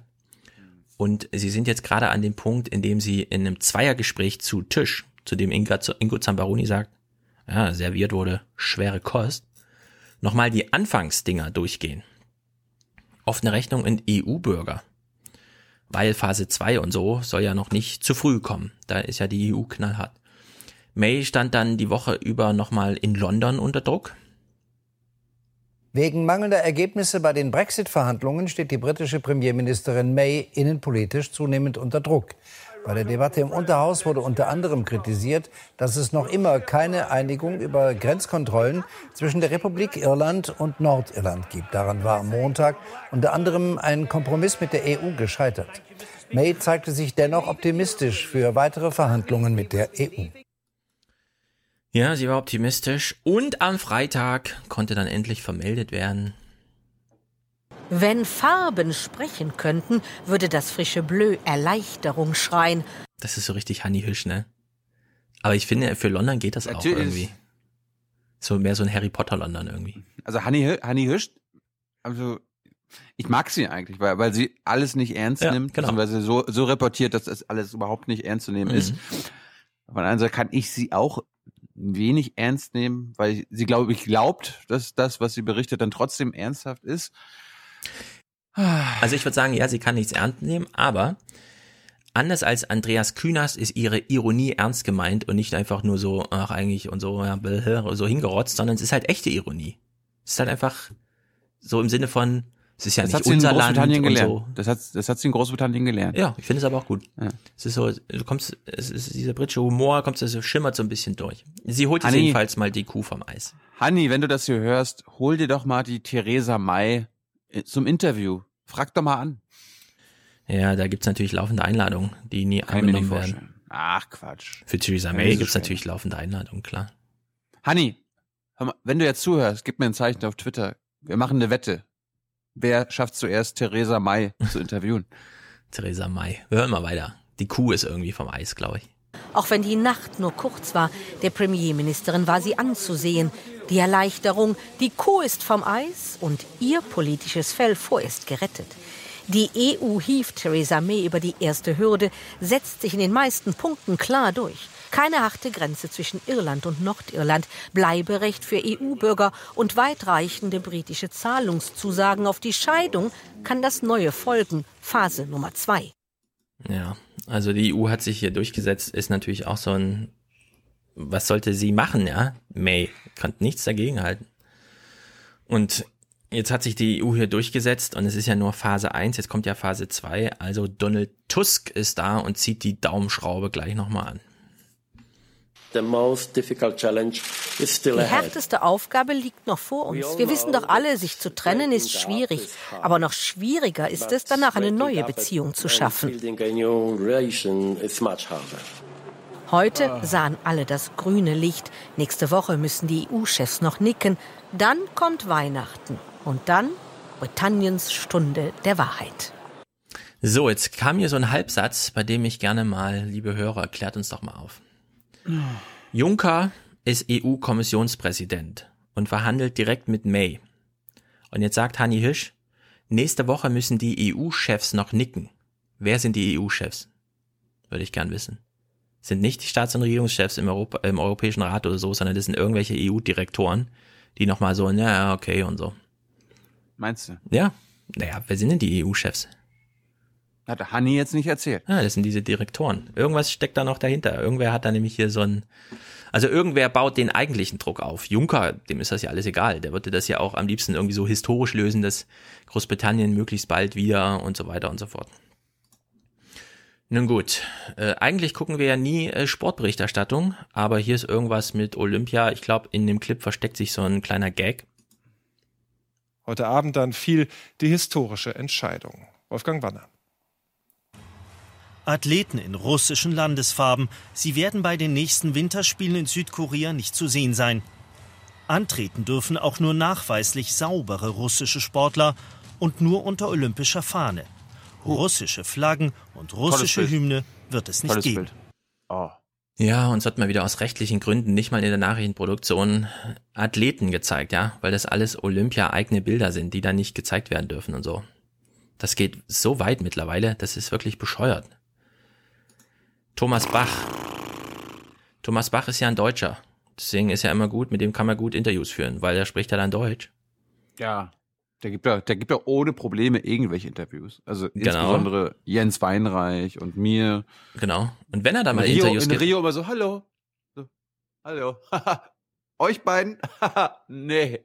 Naja, wir können ja mal prüfen, ob er Ingo Zamparoni eigentlich wirklich ein Interview gibt oder was das hier eigentlich ist. Aber bei den Paralympics 2016 in Rio, da ist Russland komplett ausgeschlossen worden. Und gleich ist es nur wieder vom Internationalen Paralympischen Komitee bei den kommenden Spielen zu erwarten. Da waren diese sauberen Athleten, von denen Sie da sprechen, kein Argument, um eine klare Kante zu zeigen. Geht es Ihnen da am Ende also auch eher ums Geld, um Werbe- und Lizenzeinnahmen? Nein. Nein. Ingo, Ingo hakt nochmal nach. Diese Fragen immer, ne? Ist es nicht so, dass Geht es Ihnen da nicht ums Geld? Geht es dem IOC eigentlich nicht nur ums Geld? Ingo, frag da einfach mal, welche Rolle spielt denn das Geld beim IOC? Da kann er nicht aber Nein sagen, Ingo. Und dann wieder seine. Ja. Meine Güte. Nächste Frage, die er stellt, ist auch so eine knallharte, bei denen Thomas Bach so denkt, ich bin hier Präsident des Universums, mein lieber Herr Zamperoni. Sie hätten aber eine noch klarere Kante und noch härtere Kante zeigen können. Wie ist diese Entscheidung denn aber eigentlich zustande gekommen? Haben Sie oder irgendjemand vom IOC einen Deal mit dem Kreml da ausgehandelt oder wie ist das gelaufen? Nein. Nein. Oh Mann, ey. Was fragt eigentlich Ingo Zapparoni dazu? Ja, gar nichts. Ja. Wir lassen mal ein Thema weg, weil es ist äh, zum einen unklippbar, weil es immer nur die gleiche Soße ist und Ja, aber, auch aber, sonst. Aber, hm. aber ich meine, ohne Scheiß, die gehen wirklich immer den aller einfachsten Weg, ne? Ja, ja, Kreml. Ja, das muss, das muss dann sofort von Putin gesteuert sein. Ja. Ne? Also, also, ich würde mich nicht wundern, wenn die Russen quasi über die WM 2006 Vergabe in, in Deutschland sagen, ja, das hat Merkel, die hat, das hat Merkel damals manipuliert. Die hat dafür gesorgt, dass der DFB und Beckenbauer die, die, die, die den Zuschlag bekommt. Ja, äh, damals war Schröder noch im Amt. Ja, dann hat das Schröder, dann hat das der Schröder manipuliert. Ne? Ja. Das, das ist, dass es auch andere Machtstrukturen in irgendwelchen Ländern gibt, wo es quasi die Politik im Grunde erstmal gar nicht braucht. Die ist ja eher unterstützend tätig bei irgendwelchen äh, Finalabstimmungen und so weiter. Da ist es so. Ja, da war auch Schröder und Putin immer gerne dabei, auch der US-Präsident. Das war, das ist IOC-Standard. Aber immer so vorzugehen, naja, da ruft halt Putin beim Bach an. Ja. So Also ich lame. sehe das ein bisschen ähnlich, aber ich würde das anders äh, gewichten, weil die, also hier geht's ja um die Olympischen Winterspiele und die letzten waren in Sochi und wir wissen, was das für ein krasses Betrugssystem war. Also da ist ja wirklich der Geheimdienst und zwar wirklich vom Kreml beauftragt in die Labore rein, hat gesagt, hier die Urinprobe mal und so, ne, austauschen. So, und jetzt ist halt die Frage, wo wir das doch wissen. Sollten jetzt bei den nächsten Olympischen Spielen, und Russland hat da halt nichts dagegen getan erstmal, sollten die da ausgeschlossen werden oder nicht. Nur, ich würde halt Ja, sagen, das- so ein Boykott, absolut. Bin, da, bin, da bin ich absolut dafür. genau, Es geht, äh, mir mir geht es immer um die politische Perspektive. Dass Putin äh, Doping angeordnet hat oder sowas. Also, dass es immer gleich ganz da oben geht. Also, das ist. Naja, es geht ja so weit ganz nach oben, aber hier drin liegt ja eine Chance. Also hier wird ja Thomas Bach die ganze Zeit kritisiert. Und ich finde das völlig falsch. Weil man könnte ja sagen, ja, bei Olympia nehmen jetzt Teilnehmer teil ohne Nationalflagge. Warum machen das nicht alle Länder so? Warum ist das so ein Länderwettkampf? Oh, ja, wenn das Thomas de Maizière hört hier. ne? Der gibt doch hier nicht umsonst 80 Millionen Euro als Sportminister aus. Der will am Ende Ergebnisse Ja, aber ich- für Deutschland. Ich sehe halt nicht einen einzigen Text, der mal die Sportler in den Mittelpunkt stellt und sagt, ja, die kämpfen da nicht für ihr Land, die kämpfen da für sich. Nee. Und die Russen sind All- halt die ersten, die jetzt ohne Flagge einlaufen. Finde ich auch gut. Stefan, das weiß doch eigentlich jeder, dass die nur für sich arbeiten und laufen und Sport machen und Erfolge feiern.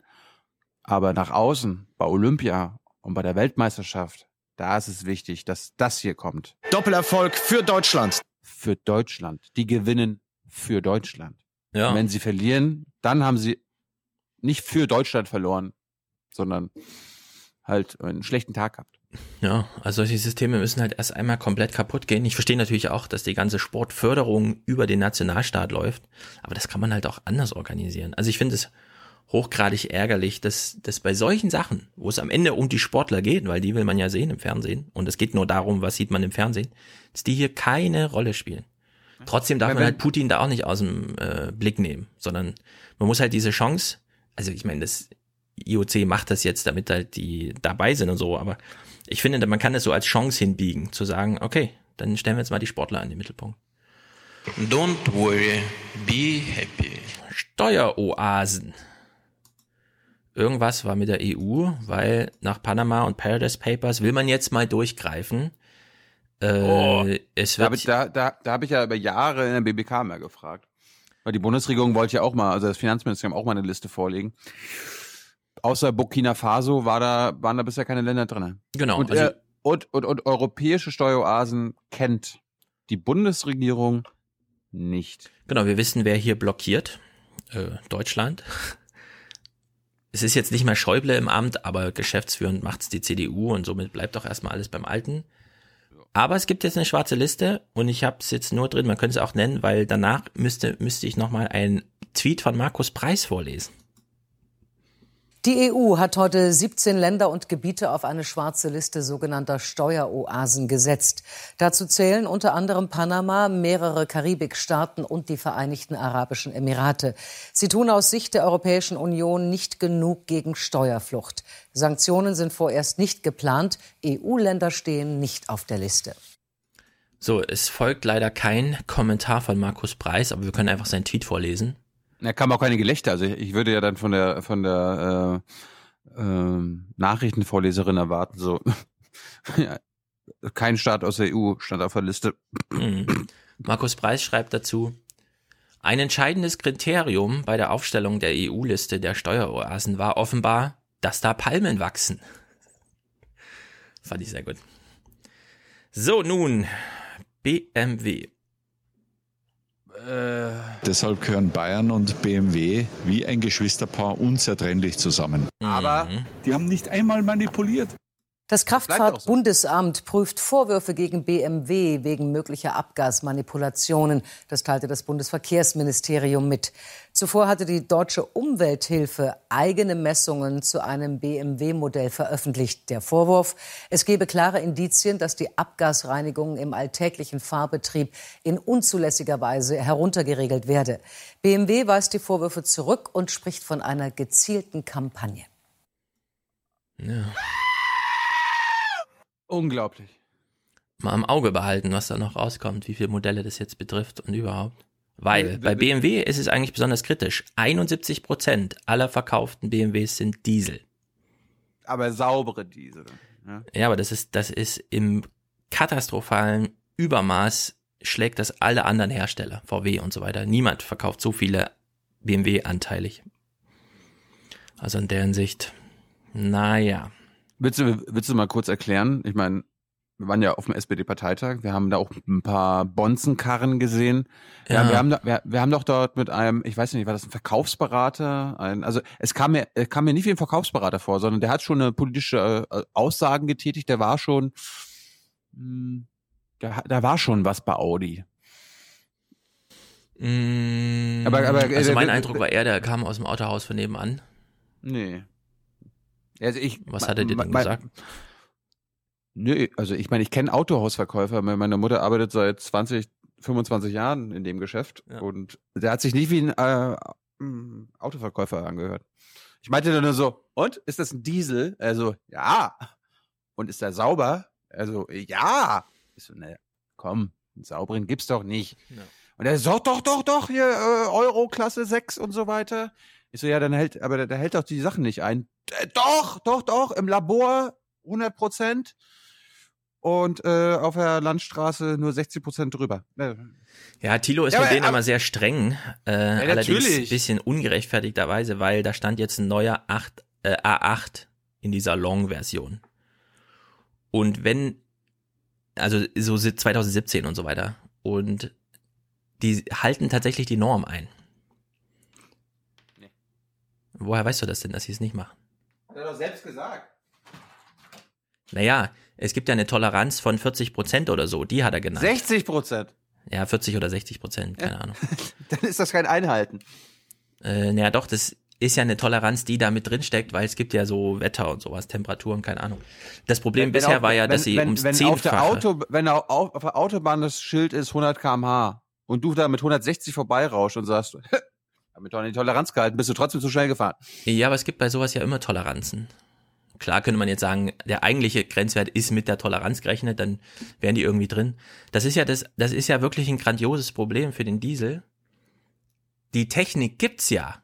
Sie wurde ja aus wirtschaftlichen Gründen nicht eingebaut. Das ist ja das Problem. Nur man kann sie ja trotzdem einbauen, weil es gibt sie ja. 2015 kam das alles auf. Was machen die Hersteller 2017? Zumindest ab September. Sie bauen das natürlich ein. Also alles, was zum Thema Stickoxide und hier äh, Klima, Klimagase gesagt wird, stimmt ja soweit. Nur, das Image ist jetzt halt dahin und wir haben ja eh, und das aber auch ohne diese Diskussion über Betrügereien, eine Wende zum, zur Elektromobilität. Und das kriegen die halt nie wieder aufgefangen, ja. Also das kriegen die, weil ich meine, in Amerika wurde jetzt der eine Typ zu sieben Jahren Haft und 400.000 Dollar Strafe verurteilt. Also an beiden oben am obersten Limit äh, der Strafzumessung, obwohl er Kronzeuge war. Ja, also die Stimmung ist ja komplett da, dagegen jetzt, gegen diesen ganzen Diesel. Und der Druck kommt halt von überall. Und ich meine, so ein bisschen naja. freut sich die Weltgesellschaft halt auch darüber, dass Deutschland mal schwächelt an diesem Punkt. Ja? Also der Diesel wird nie wieder Oberwasser bekommen. Äh, die, das Image ist dahin. Klar, es wird in Deutschland immer noch Käufer geben, weil die Tagesthemen schaffen sowas halt, ja, aufrecht zu erhalten. Aber trotzdem muss man sagen, nicht nur die Tagesthemen, ja. Es gibt den sauberen Diesel, es ist gar keine Frage. Es gibt den sauberen Diesel. Es ja. mangelt eben nicht an Technologie für das Einhalten dieser EU-Grenzwerte. Es mangelt nicht an Technologie. Die Technologie wäre, ist da, nur aus ökonomischen Gründen hat man sie nicht eingehalten. Also in der Hinsicht, ich fand es trotzdem witzig, ich hätte es gerne im Film drin gehabt, leider hat sich Tyler gerade eine Pizza geholt, weil das, das war wirklich skurril, ja. Also oben ist ja diese Halle gewesen. Unten war dann quasi, die Decke war ein bisschen flacher, du hast dann so ein Messeausstellungsgelände gehabt und da stand halt mittendrin auf dem Podest so ein Audi A8L, wo du genau weißt, Warum, warum, denken, warum, nennst, warum, nennst, du den ganzes Modell und den Scheiß jetzt? Ja, da stand halt ein großes Auto. Ja. Und es war das typische Auto für der Gewinner von oben darf dann hier unten direkt reinsteigen, wie bei Wetten das, und mit dem Auto aus der Halle fahren, so ungefähr, ja. Also so war das aufgebaut irgendwie. Also es war total skurril. Aber, naja, von da unten haben wir eh wenig gefilmt. Das, das war eh skurril da. Also es war wirklich absurd eigentlich. Es war so eine Industriemesse halt, ne? Oben war ein Bundesparteitag und unten war eine Industriemesse. Ich habe eine Idee, ich habe eine Idee für eine ZDF-Show. Mhm. Wir machen politisches Wetten das. Wir laden Barbara Hendricks, Winfried Kretschmann und äh, Boris Seehofer ein. Und wir wetten, dass sie es nicht sich trauen, fünf Minuten am Abgasrohr dieses Audis äh, sich hinzusetzen, weil sie meinen ja, es gibt ja saubere Diesel. Das können wir als Stadtwette machen. Wir verpesten die ganze Stadt mit dem Diesel und gucken, wer als erstes hustet. Ja. Wer hustet zuerst? Mit Barbara Hendricks und Co. Ja, kommt alle in die Stadthalle Neuss. Oder wohin auch immer. So, die EU wird fortentwickelt. Wer hätte es gedacht? Man erfährt was darüber. Die EU-Kommission hat Pläne für einen tiefgreifenden Umbau der Eurozone vorgelegt. Bis Mitte 2019 sollten ein europäischer Währungsfonds und der Posten eines europäischen Wirtschafts- und Finanzministers beschlossen werden, hieß es in Brüssel. Zudem forderte die Kommission mehr Mittel, um Mitgliedstaaten in Krisen zu unterstützen. Ziel der Reform sei es, die Zusammenarbeit im Währungsraum zu verbessern. Momentchen mal, das war doch ein Tag bevor Martin Schulz seine Rede hielt, der Inhalt seiner Rede. Wieso hat denn Martin Schulz nicht einmal einen Bezug hergestellt? Ach so, der hat ja gegen Jean-Claude Juncker damals den Wahlkampf verloren um den EU-Kommissionspräsidenten, deswegen ist er auf den eh schlecht zu sprechen. Und dass es noch andere Vorschläge in der EU gibt, das ist auch alles egal, weil das haben wir ja erfahren, das ist der SPD-Parteitag hier. Hier kümmern wir uns nicht um die Welt, sondern um die SPD. Oder wie Martin Schulz in der Rede sagte, hört mal zu, Leute. Wir müssen doch hier nicht über die EU, Juncker und Macron reden. Das stand doch alles schon im Heidelberger Programm von 1925. Manche erinnern sich noch, ja. Der Nachsatz das, hat dann gefehlt. Das, das war auch geil. Bei einem unserer, du warst ja auch dabei, bei einem unserer Rauchergespräche, dann so, ja, warum, warum sollen wir sagen, dass wir uns Macron anschließen? Es ist genau andersrum. Macron ja. schließt sich den SPD-Forderungen an, die wir seit zehn, zwölf Jahren ja. bringen. Das ja. sagt nur keiner. Da müssen wir eigentlich öfter einfach mal sagen. Betschi, sage ich dazu nur. Betschi. Das ist die Arroganz der Dummheit, ehrlich gesagt, von der SPD. Niemand, also niemand hat es verstanden. Kein Journalist dort. Äh, was Heidelberger Programm 25? Wo sind wir hier? Ist das hier eine Geschichtsstunde? von Martin Schulz, der sich als Buchhändler in seinem Buchhandel langweilt, oder geht's hier irgendwie um die Zukunft oder so? Nee, wird alles nicht genannt. Naja, kommen wir mal zum SPD-Parteitag. Was gibt's eigentlich zu sagen? Ach ja, es gibt eine große Debatte, Diskussion unter unseren Hörern, weil ich ja drauf bestanden habe, Martin Schulz hat Macron nicht genannt. Wir sind also am. Du, du, einfach nur für unsere Hörer, die jetzt nicht auf dem neuesten Stand sind, Macron ist der hier. Jetzt haben wir eine Situation, in der ein reformorientierter, proeuropäischer Politiker am Firmament des politischen Himmels Frankreichs erschienen ist. Also, es gab eine kleine Kontroverse, weil ich habe ja schon davon getwittert. Heidelberger Programm 25, okay, pipapo, alles hat er genannt. Finanzminister, Investitionsagentur und so weiter und so fort. Die Vereinigten Staaten von Europa, aber Macron nicht genannt, nicht mit einer Silbe.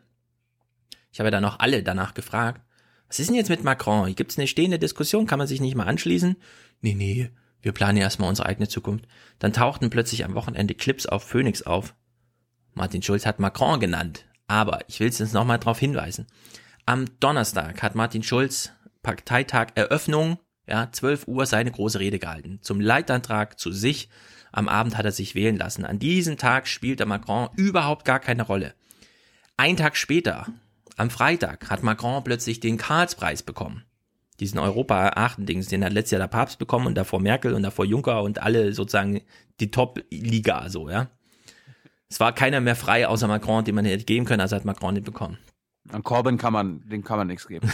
Ey, das, ja, du musst halt irgendein Chef sein, also im Amt, nicht nur Ja. hier und so. Stimmt, das, das war ja bei der SPD auch so ein, so ein ja, Corbyn, der hat ja noch nichts gewonnen. Ja, genau. Ja, also, am Freitag spielte Macron dann eine Rolle, weil Nils Minkmar eine zwölf Minuten Rede zu Macron gehalten hat. Hier mit französischem Vater und so weiter, wieso, äh, wieso konnten die nicht gleich zusammen eine Bratwurst essen, die Deutschen und die Franzosen? Warum mussten erst zwei Weltkriege gemacht werden? Oder vielleicht sogar drei, ja? Also, jetzt hier. Also Macron spielte eine Rolle, nachdem Nils Minkmar ihn mitgebracht hat, der Karlspreis kam und Martin Schulz dann auch nochmal kurz Redezeit in der Aussprache hatte und dann kam er wirklich nicht mehr drum rum, Macron zu nennen. Aber in dieser großen Rede zum Leitantrag kam es einfach nicht vor und es war auch super schade. Okay, wir haben jetzt zum Parteitag im Grunde alles gesagt. Wir hatten ja auch sehr viele Gesprächspartner. Nur einen Gesprächspartner hatten wir nicht. Martin Schulz himself. Ja, der, der hätte eh dasselbe gesagt. Ein toller Nachmittag, der allen Beteiligten richtig Spaß gemacht hat. Ne? Sowas in der Art. Wir hören mal rein. Äh, Ingo hat ihn natürlich zu Gast gehabt. Wie sollte es anders sein? Prominenz und Prominenz. Na, Gundula auch, oder? Pakt verträgt sich, Pakt versch Nee, äh, ma- äh, weiß ich nicht. Gundula? Marietta? Marietta. Marietta? Ja, kann Doch, sein. doch, wer, du, du hast doch hier gesessen, als wir das, als wir die Folge zusammengeschnitten haben, da lief doch noch das Heute-Journal. Ah ja. Da hat sie mir auch zugeschaut. Ja, ja gut, ja gut. Da er einen großen Tag gehabt, war er überall. Was könnte man denn Martin mal so fragen? Denkt man sich so, mh, Ja, das, das fragt sie Oma Erna auch. Was der- fragt eigentlich Ingo Zapparoni dazu? Genau, in der großen Gemengelage Martin Schulz gegen die Jusos und gegen die SPD West, GroKo oder nicht. Wie verarschen kann man sich eigentlich selbst? Wann fällt man als nächstes um?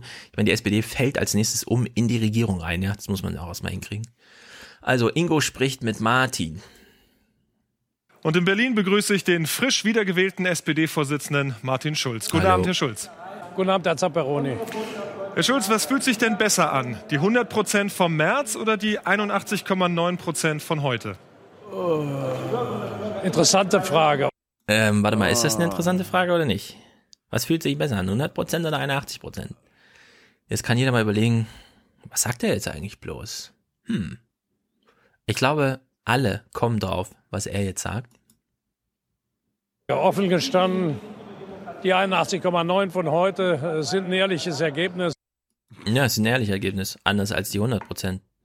Die waren hingefaked, gelogen. Es war Betrug. Es war die Arroganz der Macht. Wir dachten, wir wären was. Und dann haben wir gemerkt, nee, sind wir doch nicht.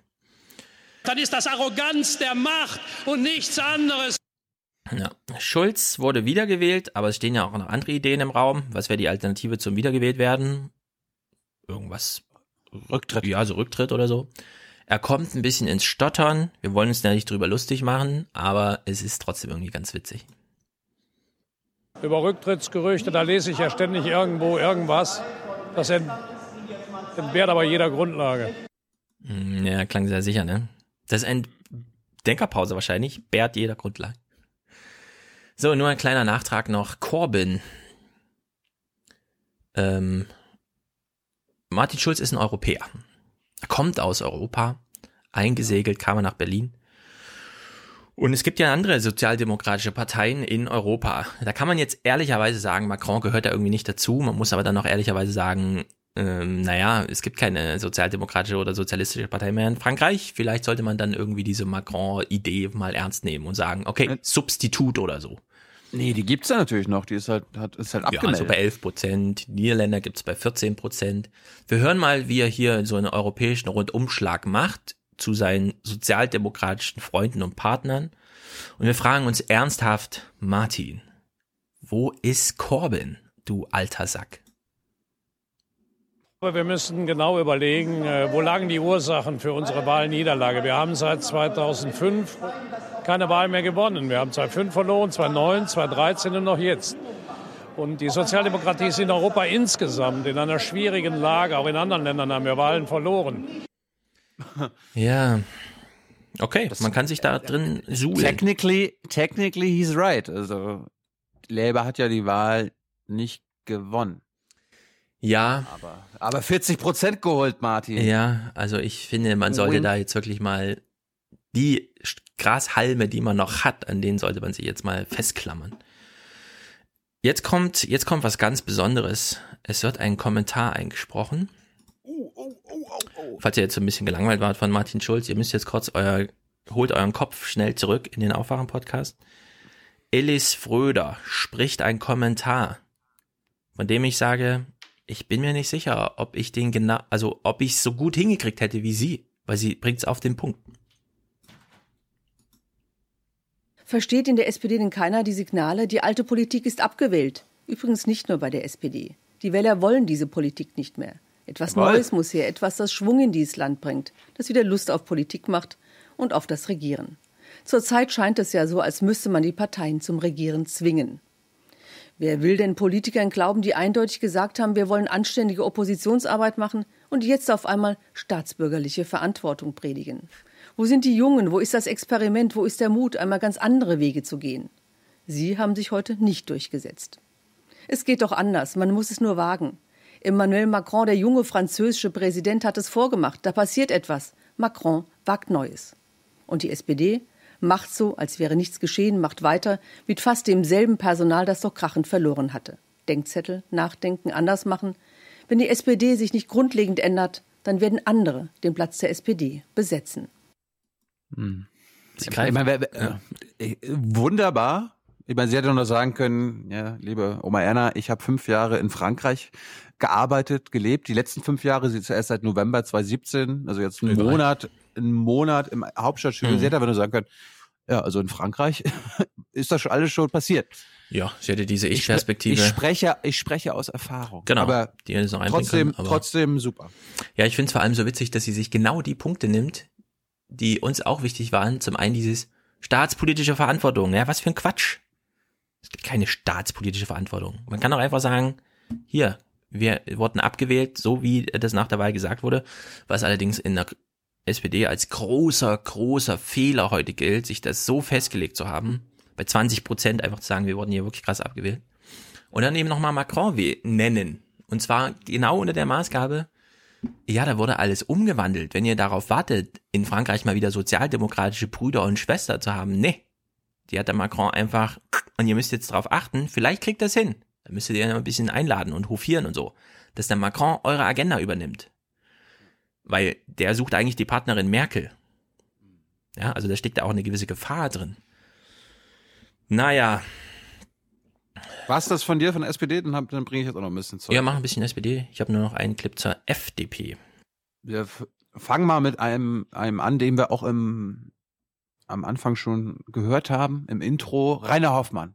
Und ich dachte Mhm. mir mal, er hat eine längere Rede gehalten, er hat quasi die Eröffnungsbegrüßungsrede auf dem Parteitag gehalten. Also den, das hast, hast selbst du verpasst am Donnerstag. Und wir hören mal rein, was der, was der DGB? Kannst du kurz unseren Hörern sagen, was der DGB ist? Ja, der DGB ist einfach der Dachverband aller guten äh, Gewerkschaften in Deutschland. Da schließen sich alle so ein bisschen zusammen und haben dann gemeinsam Ansprechpartner. Da sind zum Beispiel Quatsch, ähm, Quatsch-Gewerkschaften nicht dabei, zum Beispiel die von Rainer Wendt. Ja. Und deshalb, Rainer Hoffmann erzählt überhaupt keinen Quatsch jetzt. Das ist jetzt total seriös. Er nimmt die SPD in die Mangel. Und wir hören mal, wie er sich Europa und unsere Zukunftsherausforderungen vorstellt. Ich sage ganz deutlich, ich mache mir ernsthaft, ernsthaft Sorgen um die Zukunft Europas. Und ich befürchte, dass uns regelrecht die Zeit davonläuft. Emmanuel Macron hat in einem fulminant proeuropäischen Wahlkampf gegen die Front National gewonnen. Und nach dem Brexit der Briten nach der Wahl von Trump, dem Erstarken nationalistischer Bewegungen überall in Europa, ist das zum Glück noch einmal gut gegangen. Aber wir wissen auch, Genossinnen und Genossen, Glück ist kein politischer Wert und auch keine Handlungsleitlinie, auf die wir uns verlassen sollten. Im Gewerkschaftsrat haben wir uns vor ich glaube, es war vor gut 14 Tagen, haben wir uns mit zentralen Anforderungen sozialdemokratischer Politik befasst und ein paar Eckpunkte skizziert. Ich will auf einen hinweisen. Darin steht, Deutschland muss die mutigen Reformvorschläge des französischen Präsidenten konstruktiv aufgreifen. Statt eines Europas der Austerität wollen wir ein Europa der Investitionen und ein Europa der Solidarität, Genossinnen und Genossen. Das ist ja Corbyn-mäßig, ey. Mann. Und ihr wisst, Anti-Austerität. Gestern zum Nikolaustag hat die EU-Kommission ihre Vorschläge zur Vertiefung der Währungsunion vorgelegt. Aha. Ehrlich gesagt, die Vorschläge sind im Vergleich zum frischen Wind aus, aus Paris geradezu etwas dürftig ausgefallen. Deswegen hat sich Schulz auch immer noch. Aber das Zeitfenster, das Zeitfenster für dringend notwendige Reformen ist extrem kurz und schließt sich in gut zwölf Monaten im Dezember nächsten Jahres. Und im Mai 2019 wird das neue Europaparlament gewählt. Und ich ich finde es mal geil, dass die ganzen SPD-Delegierten dort sehr aufmerksam zuhören. Finde, mhm. Bis dahin muss für die Menschen spürbar werden, dass Reformen auch wirkliche Verbesserungen in ihrem Alltag, Sicherheit und gute Arbeit bedeuten.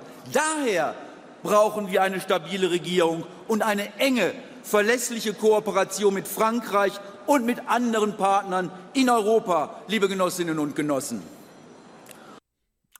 Rainer Hoffmann ist für eine neue GroKo, Stefan. Hast du das gerade gehört? Alle. Ja. Ja. Es geht um die, es geht um die staatspolitische Verantwortung. Was sonst? Um Stabilität.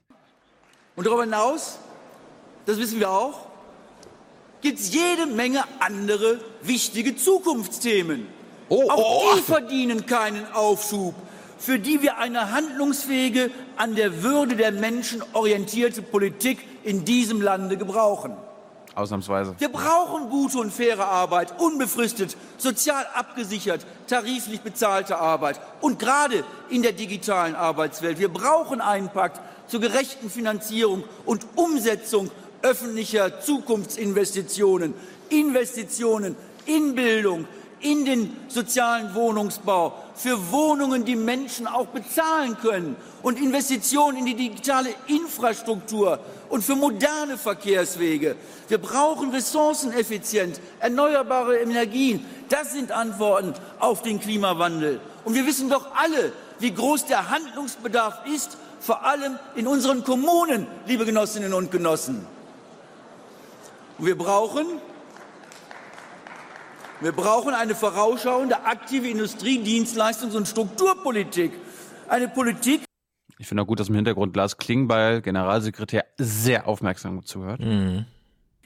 Die die Industrie in diesem Lande sichert und sie nicht vertreibt, Genossinnen und Genossen. Und wir brauchen eine Energiepolitik, die ökologisch, sozialverträglich und ökonomisch belastbar ist.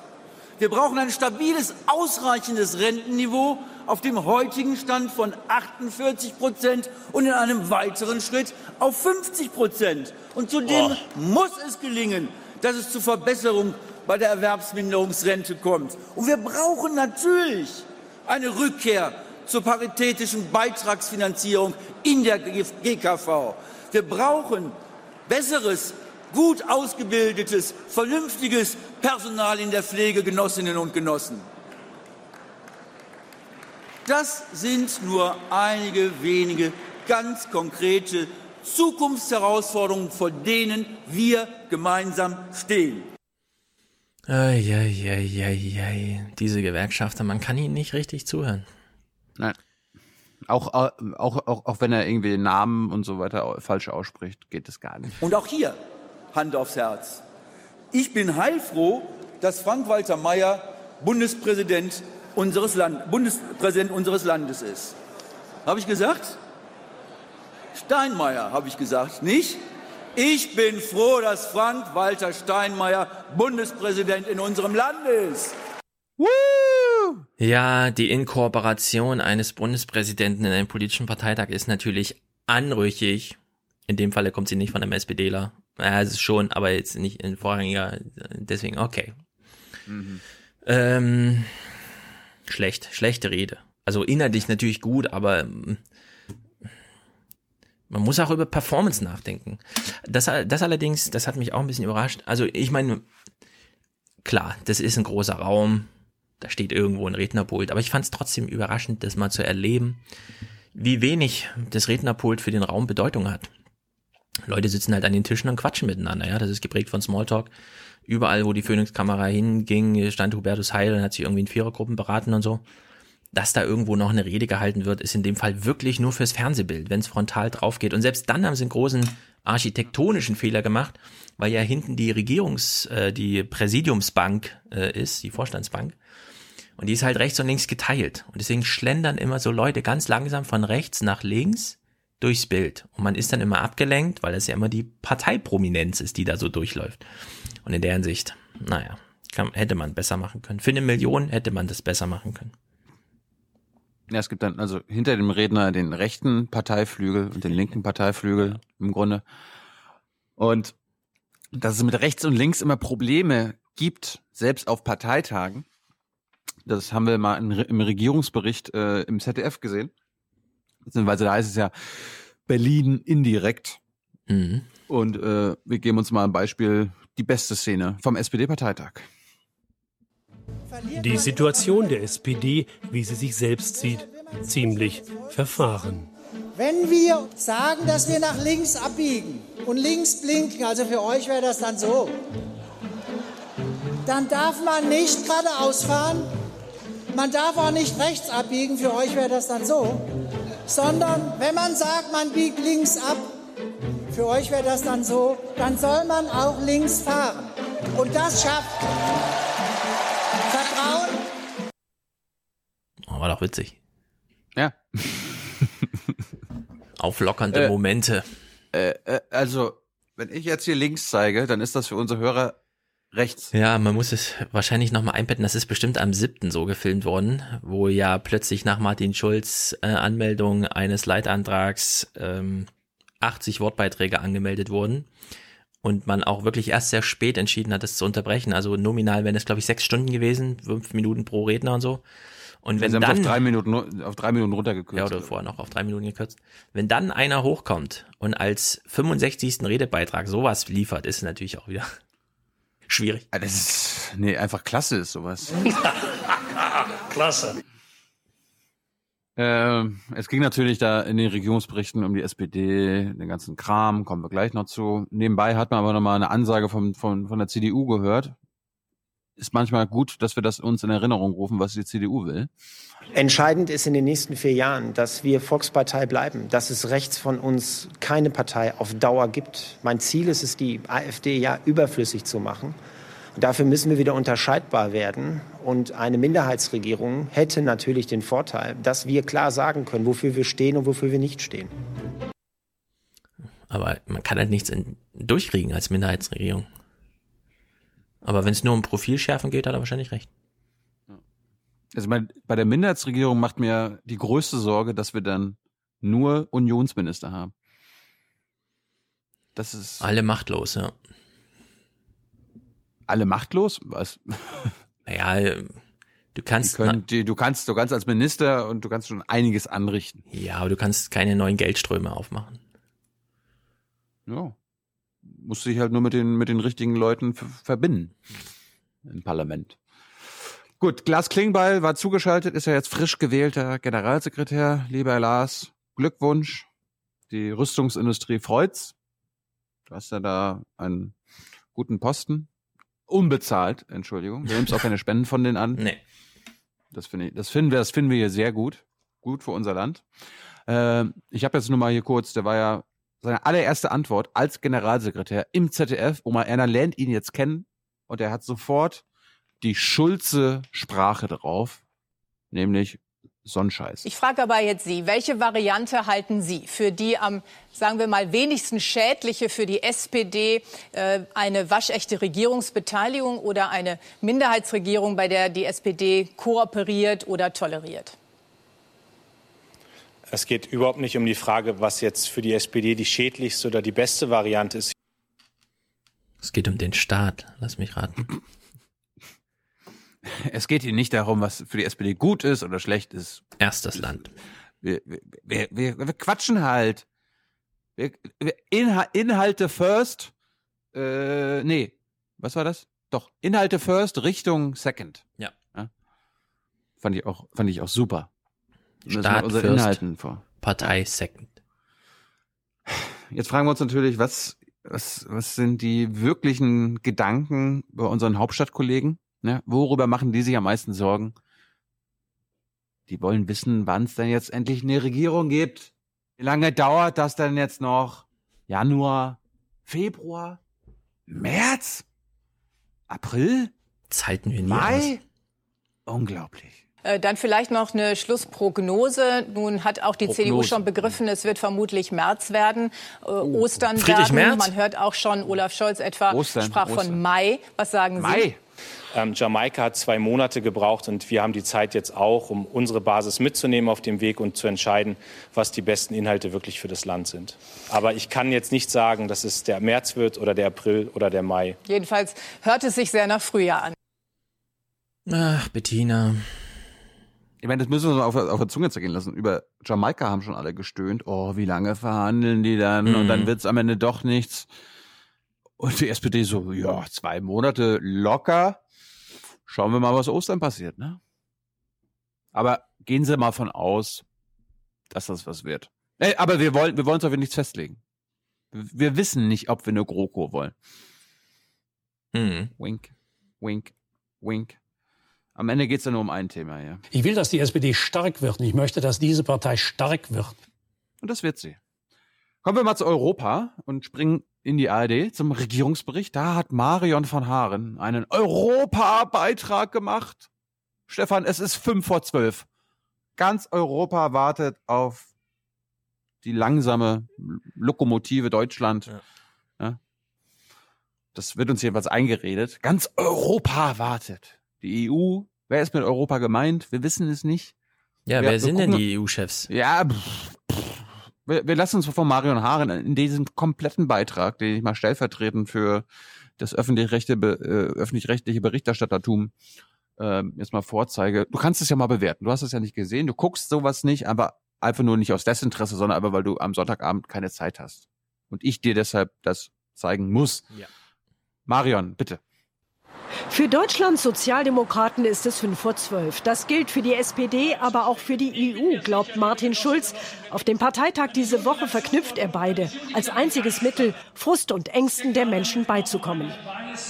deshalb sind wir die Europapartei, weil es Europa ist und nur Europa kann es, in dieser Globalisierung die Regeln durchzusetzen, die diese Auswüchse unter Kontrolle bringen.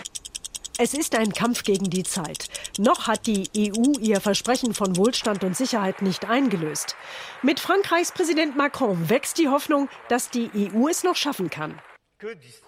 Was erzählen uns die Populisten? Sie hätten die Lösung, sie würden uns schützen. Dabei sind alle Probleme unserer Zeit global. Der Klimawandel, die Digitalisierung, die Flüchtlingsströme bis hin zum Terrorismus. Es sind globale Probleme. Ein Land, das sich allein hinter seinen Grenzen zurückzieht, wird sich dagegen kaum schützen können. Beispiel Flüchtlinge. Direkt vor Europas Toren in Libyen warten ca. 800.000 Menschen sehnlichst auf die Überfahrt nach Europa. Sie vegetieren in Lagern wie zu Zeiten des Sklavenhandels. Geschlagen, missbraucht, verkauft. Marion, das ist ein Sklavenhandel. Hm.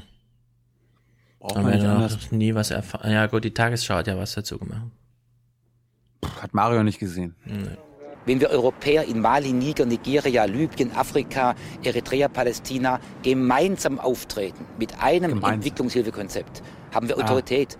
Der CDU-Politiker fordert einheitliche und niedrige Leistungen für Asylbewerber. die auch bei den Standards für Asyl, für materielles Asylrecht, für Asylverfahren in Europa angeglichen wird. Denn nur dann wird die Sogwirkung nach Deutschland entsprechend zurückgehen. Nur macht die SPD damit? Die Zeit drängt, auch beim Wohlstand für alle. Die Internet Also ich verstehe ihn da so, wir müssen auf das Asylniveau von Ungarn kommen. Zum Beispiel. Ne? Also der, Asyl, der Asylstandard in Deutschland ist zu hoch. Bin mir bei ihm ehrlich gesagt nicht mehr so sicher. Oettinger hat ja jetzt doch ein paar Statements gemacht, die so ein bisschen auf europäisches Bewusstsein schließen lassen. Du, der kann, der kann mir vieles erzählen. Also ich. Äh, Ja, deswegen bin ich auch noch skeptisch, aber Handlungen, Handlungen sind entscheidend, nicht die Worte. Giganten Google, Facebook und Amazon erzielen riesige Gewinne in der EU und zahlen darauf lächerlich geringe Steuern. Wir können nicht akzeptieren, dass europäische Unternehmen besteuert werden und internationale fast gar nicht.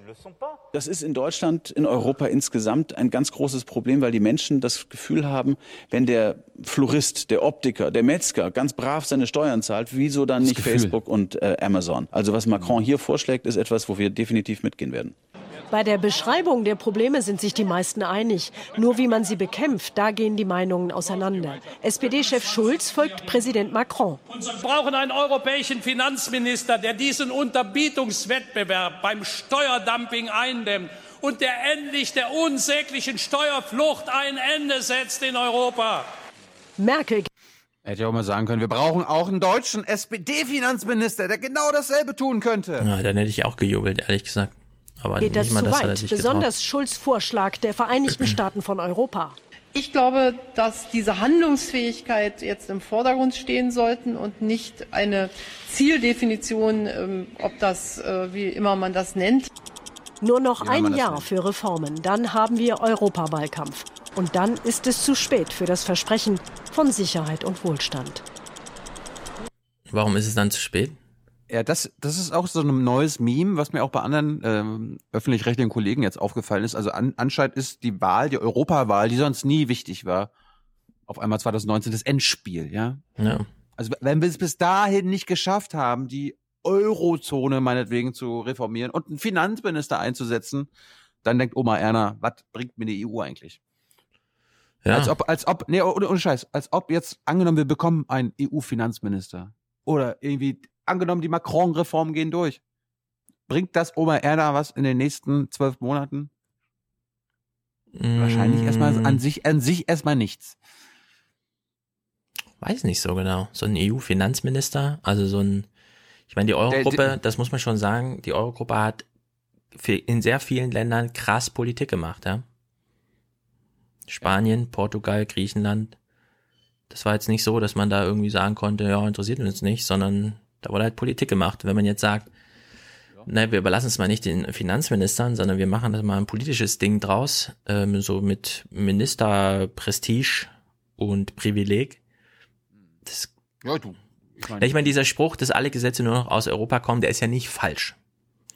Und wenn jetzt finanzpolitische Entscheidungen aus Europa kommen in der Hinsicht, dann ist das, kann schon was bedeuten. Ja, also wir erinnern uns mal an die, wie die Eurozone in Griechenland geholfen hat, wie die Eurozone in Portugal geholfen hat. Ja, das meine ich ja. Aber du kannst ja nicht abstreiten, dass da krass Politik gemacht wurde. Natürlich. Eben. In Griechenland, äh, in Griechenland äh, hat die Troika das sagen. Genau, es ist nicht wirkungslos, was Europa da macht. Deswegen ist so ein europäischer Finanzminister schädlich. nicht Schädlich. wirkungslos. Schädlich. Ah. Schädlich. Portugal hat es jetzt geschafft, rauszukommen aus der Krise, weil sie die ganzen europäischen äh, Hilfen sich Ja, und wer ist jetzt, wer ist jetzt Eurogruppenchef? Der portugiesische Finanzminister. Na, endlich. Da ist schon Bewegung drin. Ja, also ich weiß nicht genau, warum du da immer so hoffnungslos bist. Weil dann Ich, hoff, ich bin nicht hoffnungslos, aber ich, ich glaube den Worten nicht. Und, ja, alles, was die äh, EU macht, ist schädlich, sagst du. Habe ich, hab ich gar nicht gesagt. Ich habe gesagt, was sie in Griechenland gemacht haben, ist absolut schädlich. Die Griechen haben sich selbst geschadet und wir haben ihnen nochmal weiter geschadet. Portugal ebenfalls, Irland ebenfalls, Spanien ebenfalls, Frankreich machen wir das, in Italien machen wir das. Und das, was hatten wir auch beim SPD-Parteitag, Deutschland sich selbst auf äh, oder quasi predigt und anderen aufgelegt hat, haben wir selbst nicht gemacht. Ist jedenfalls Hat- politisches Handlungsvermögen mal wieder. Und deswegen, Ja, aber zum Schaden. Ich will, dass es äh, mal hier nützlich wird. Ich finde auch scheiße, dass wir uns so sehr auf Macron und Deutschland konzentrieren, als ob die EU nur aus zwei Staaten besteht und die beiden Staaten auf einmal vorne rangehen würden. Äh, ich ich habe ich hab nicht gewusst, dass äh, die zwei Sterne Frankreich und Deutschland viel viel größer sind und viel bedeutsamer sind als der Rest der Sterne. Wo kommt denn mal ein EU-Reformkonzept aus Slowenien? Oder warum kommt der Italiener damit nicht an? Oder der neue portugiesische äh, Regierungschef? Oder oder oder? Warum konzentrieren wir uns nur auf Macrons und auf Deutschlands äh, Vorschläge? Dann machen wir genau die gleichen Fehler wie die letzten 20, 30 Jahre, dass am Ende nimmer nur Frankreich gegen Deutschland oder Frankreich mit Deutschland und wenn Frankreich und Deutschland sich einig sind, dann, äh, dann können die anderen sagen, was sie wollen. Das kann doch eigentlich nicht also sein. auf dem Tisch liegen gerade Vorschläge von Macron und Juncker. Es gibt kein Deutschland, also Deutschland hat keinen Vorschlag und die anderen Ja. Länder haben auch keine Vorschläge. Ja, aber na, gut, wir, wir haben das aber in den letzten Podcasts, äh, in den letzten Jahren immer wieder erzählt, warum sollte Deutschland aktuell irgendwas ändern? Die EU läuft doch für Deutschland. Äh, ja, deswegen bin ich auch froh, dass Marion van Hagen wenigstens jetzt drei Monate zu spät mal auf zumindest Macron guckt. Juncker spielt ja zum Beispiel auch weiterhin keine Rolle. Günter Oettinger, kommen wir mal zu dem zurück. Der war natürlich auch im ZDF. Anscheinend war der gerade in Berlin, darum haben, haben alle öffentlich-rechtlichen gesagt, ah, willst du ein Mikro unter die Fresse gehalten haben? Kein Problem, da darfst du auch was sagen bei uns, nämlich das beim ZDF. Da ist ein bisschen Unsicherheit im Spiel. Die Kollegen fragen, wann ist Deutschland zurück? Wann können wir wieder erwarten, dass Deutschland in vollem Maße handlungsfähig ist? Zum Teil ist auch ein bisschen Häme im Spiel.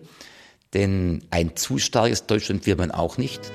Die starke Frau Europas, so schwach war sie noch nie. Tja, Andreas Ah. Künast wieder. Aber man muss Andreas Kühners lassen, er hat uns eine wunderbare Szene dargelassen. Ah, das stimmt. Ja, die hatten wir auch schon im Intro angespielt. Das sehen wir viel zu selten. Ne? Also Angela Merkel hat mit Militarismus überhaupt nichts zu tun. Das, äh, das wissen wir auch. Da gilt ja nur eine Parole. Ähm, erst das Land, dann die Partei und dann man selbst. Ne? Nichts von Armee und so weiter. Andreas Kühners, danke, dass du uns das hier gezeigt hast. Guten Tag, Soldaten.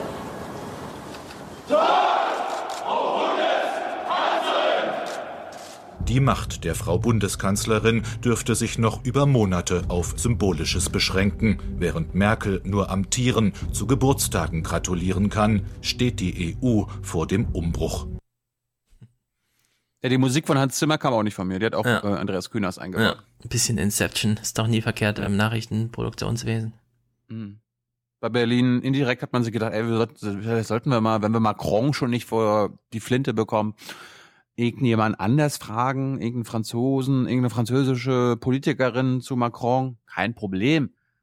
Was jetzt auffällig ist, dass wir jetzt eine französische Politikerin hören, dass die Vorsitzende, Vorsitzende des Auswärtigen Ausschusses im französischen Parlament. Nur guck mal, ob du erfährst, von welcher Partei die kommt. Ja, ich glaube schon, dass da unser Präsident äh, wirklich jetzt äh, im Moment äh, vielleicht eine Art Vorreiterstellung einnimmt. Macron will die EU solidarischer machen, schlägt einen Haushalt für die Eurozone vor, einen europäischen Finanzminister. Macron drängt Martin Schulz, in die deutsche Regierung zu gehen. Er hofft, mit der SPD zu erreichen, was mit Merkel und der FDP undenkbar schien. Wenn sie sich mit den Liberalen verbündet, bin ich tot. Das haben wir jetzt schon jahrelang nicht mehr gehabt, dass jemand eine Vision hat, dass jemand etwas auf den Tisch legt und sagt, so bitte, hiermit können wir vielleicht weiterkommen, aber nehmt das jetzt bitte auf und lasst uns darüber sprechen. Ja, also ich meine, die, die gute ist von Macrons Manche-Partei oder Bewegung und so weiter. En Aber marche. Warum wird uns das nicht gesagt? Das ist auch manchmal in irgendwelchen anderen EU-Beiträgen. Warum wird da nicht gesagt, aus welcher? Wir bekommen ständig irgendwelche deutschen Politiker, okay, immer mit Partei. Aber wenn es auf Europaebene gibt, da gibt's keine Parteien. Das sind entweder französische Politiker, spanische Politiker, polnische Politiker. Ja, vielleicht haben sie sich gedacht, bei 75 Prozent en marche äh, im Parlament ist es eh ist die Wahrscheinlichkeit recht hoch. Äh, dann fand ich auch interessant. Andreas Künast ist ansonsten ein guter Kollege, aber der übernimmt jetzt. Warte mal, der ist ansonsten ein guter Kollege? Absolut. Ah, okay. Alles klar. Absolut. Und der, der reist ja immer, also wenn er im Regierungsflieger reist, dann, ja. dann auf eigene, auf eigene ZDF-Kosten. Absolut. Ähm, was wollte ich jetzt sagen? Ach so, der übernimmt jetzt, das fand ich ein bisschen perfide, lieber Andreas Künast. Du übernimmst jetzt hier Bildparolen und das ist ihm vielleicht gar nicht aufgefallen, beziehungsweise er hat das dann auch nicht berichtigt. Achtung. Einmal mehr wächst in Berlin der Verdacht, dass ausgenutzt wird, dass wir gerade ohne Regierung sind. Jetzt haben wir im Grunde zwei Personen, die aufgestellt sind. Das eine ist Macron, Frankreich, das andere ist der Juncker, die Kommission. Was fehlt, ist Deutschland. Wer immer dieses Deutschland ist, ist das jetzt Frau Merkel, ist das äh, Herr Schulz, ist das die SPD, die CDU? Sie will nämlich, dass Deutschland führt die ganze Zeit. Sie würde nie auf einen portugiesischen, spanischen Vorschlag oder so warten. Ich, ich habe das, ich hab das Gefühl, dass äh, Giro, glaube ich, sehr, sehr kurz, äh, also ich kann mir vorstellen, dass sie sich falsch zitiert fühlt, aber darum geht's gar nicht. Ich wollte sie nur drin haben, um zu zeigen, ja, sie, die haben auch mit Giro gesprochen, aber Künast übernimmt diese Schlagzeile von der Bild, Deutschland steht ohne Regierung da. Was für ein Bullshit. Ja. Also Hessen wird ganz gut regiert gerade. Sogar von der CDU. Erstens, das, erstens haben wir 17 Landesregierungen, zweitens haben wir eine geschäftsführende Bundesregierung. Du kannst in die BBK gehen, die sind trotzdem alle handlungsfähig. Ja, ein bisschen eingeschränkter als sonst, weil, weil, sie sich mit ihren aktuellen äh, Wunschkoalitionspartner und noch Koalitionspartner jetzt gerade nicht offiziell einig sind. Aber es sind nur 16 ansonsten- Landesregierungen, oder? Zählst du 16. Frankreich dazu? Mallorca, ich habe Mallorca. Ah, Mallorca. Und Griechenland ging ja auch. Österreich noch. Ja. Ja, es ist eigentlich ganz ist eine Menge. Ja, also so, sowas, sowas kotzt mich an. Lieber Andreas Kühners, das ist unanständig. Ja, wir haben eine Regierung. Wir haben eine Regierung. Und zwar die alte. Ist halt nur ein geschäftsführend im Amt. Dann kam übrigens noch, noch eine, ja, wer, wer, wer übernimmt denn jetzt aktuell Merkels Rolle in Europa? Ne? Macron, Mhm. der Juncker und der Sigmar. Nach außen ist Deutschland in Zeiten der Merkel-Lücke vor allem Sigmar Gabriel und der greift an. Mehr EU und weniger USA. Die Attacke diese Woche gilt Washington und Merkel. Sie gilt einer Politik, die das Risiko scheut. Dieses Risiko werden wir uns nicht länger ersparen können. In der Vergangenheit haben wir es den USA überlassen. Wenn es schief ging, hatten wir jedenfalls jemanden, auf den wir mit dem Finger zeigen konnten. Er hat eigentlich eine sehr positive, offensive Weckrufrede gehalten an die Deutschen, dass sie sich jetzt daran gewöhnen müssen, ähm, dass sie mehr außenpolitisch tun müssen. Ähm, aber Amerika spielte eigentlich nur noch als Abgrenzungsposten da eine Rolle. Ähm, die NATO, das zentrale Bindeglied zwischen den Europäern und den Amerikanern, wurde überhaupt gar nicht erwähnt. Gabriel gefällt mir richtig gut gerade. Der erkennt mal wieder die Zeichen der Zeit. Politik wird mit Worten gemacht. Man muss nicht gar nicht immer alles auf Entscheidung zulaufen. Die Rede bei der Körperstiftung, die ich noch nicht kenne, werden wir Freitag gucken. Ja, das, das, hat, das wollte ich gerade ankündigen, weil Hans so. Jessen uns die Highlights aus Ah, der okay. Körper, Körperrede, die äh, sehr wichtig ist, die Mhm. wir tatsächlich gucken sollten, weil die ist ja, also was Sigmar Gabriel da unter, unterirdisches alles sagt, das, damit müssen wir uns befassen. Und Hans macht das am Freitag mit uns? Hans, ja, ich habe mit Hans vorletzte Woche, ne, also letzte Woche schon geredet und er hat gesagt, das würde er gerne mitbringen. Ich habe gesagt, gib mir die Clips, ich mache das. Hans jetzt wird uns äh, die Kriegspropaganda von Sigmar Gabriel vorstellen. Ja, Ich bringe auch Clips mit. ja kannst du gerne machen. Also wir, wir, äh, wir werden uns ziemlich streiten, wenn du da auf einmal so, oh, er sagt was. Aber das wünschen sich doch die Leute. Hört mal zu. Ich kenne ich kenn doch meine Hörer. Ich, ich, bin, ich bin froh, ich bin froh, wenn, wenn er lieber nichts sagen würde und so einen Scheiß, dass wir mehr Krieg führen müssen und so weiter. Sorry, hat er ja nicht so gesagt, aber das hat er so gemeint. Äh, wenn wir das auch noch loben, loben werden, das geht gar nicht. Aber Ich kenne die Rede noch gar nicht. ja, also, Du bist schon wieder voller Vorurteile. Ja, ich bin, das ist gar nicht Vorurteil. Ich, ich, ich habe die Rede gelesen. Ich habe sie nicht gesehen. Ja, aber in deinem gelesen. Umgang, wie ich mit der Rede umgehe, meine ich. Hier, das habe ich lange nicht mehr gespielt. Man kann auch mit deutschen Waffenexporten zum Frieden beitragen. Man kann übrigens sich auch schuldig machen, indem man keine Waffen liefert. Durch Rüstung verhindere ich Krieg. Leider ist unsere Welt so, dass Waffen auch manchmal Frieden schaffen können. Das sind unsere Uh. Pappenheimer. Die Pappenheimer. Wir wollen jetzt hier mal nicht zu viel Propaganda verbreiten. Ich finde das schlimm, was du für eine Propaganda verbreitest. Sigmar Gabriel war dann auch noch im Regierungsbericht in der ARD zu Gast und da gab es, ähm, ich sag mal, gelinde gesagt, Verständigungsprobleme zwischen Tina Hassel und Sigmar Gabriel. Herr Gabriel, äh, Martin Schulz hat gefordert, die Vereinigten Staaten von Europa bis 2025 und wer da nicht mitmachen wolle, der solle eben draußen bleiben. Ähm, ist das wirklich der richtige Weg, Europa stark zu machen oder spaltet das nicht?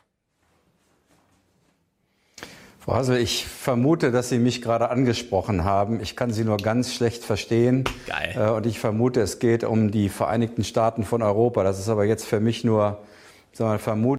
Das hat er schon mehrfach gemacht. Ich wollte gerade sagen. Das ist ja wirklich.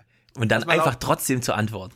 dessen, was ich da so bruchstückhaft von Ihnen gehört habe. Nee, das ich war kann dazu genau. nur sagen, Prima. Wir haben so eine leichte Problem mit der Tonkommunikation. Lass ihn doch reden. Ähm, ich hoffe, Sie hören mich. Aber ähm, die Überschrift, die die Union jetzt der großen Koalition setzen will, äh, sagen Sie, könnte starker Staat heißen. Ein Staat, der sich kümmert bei Sicherheit, Migration, Integration.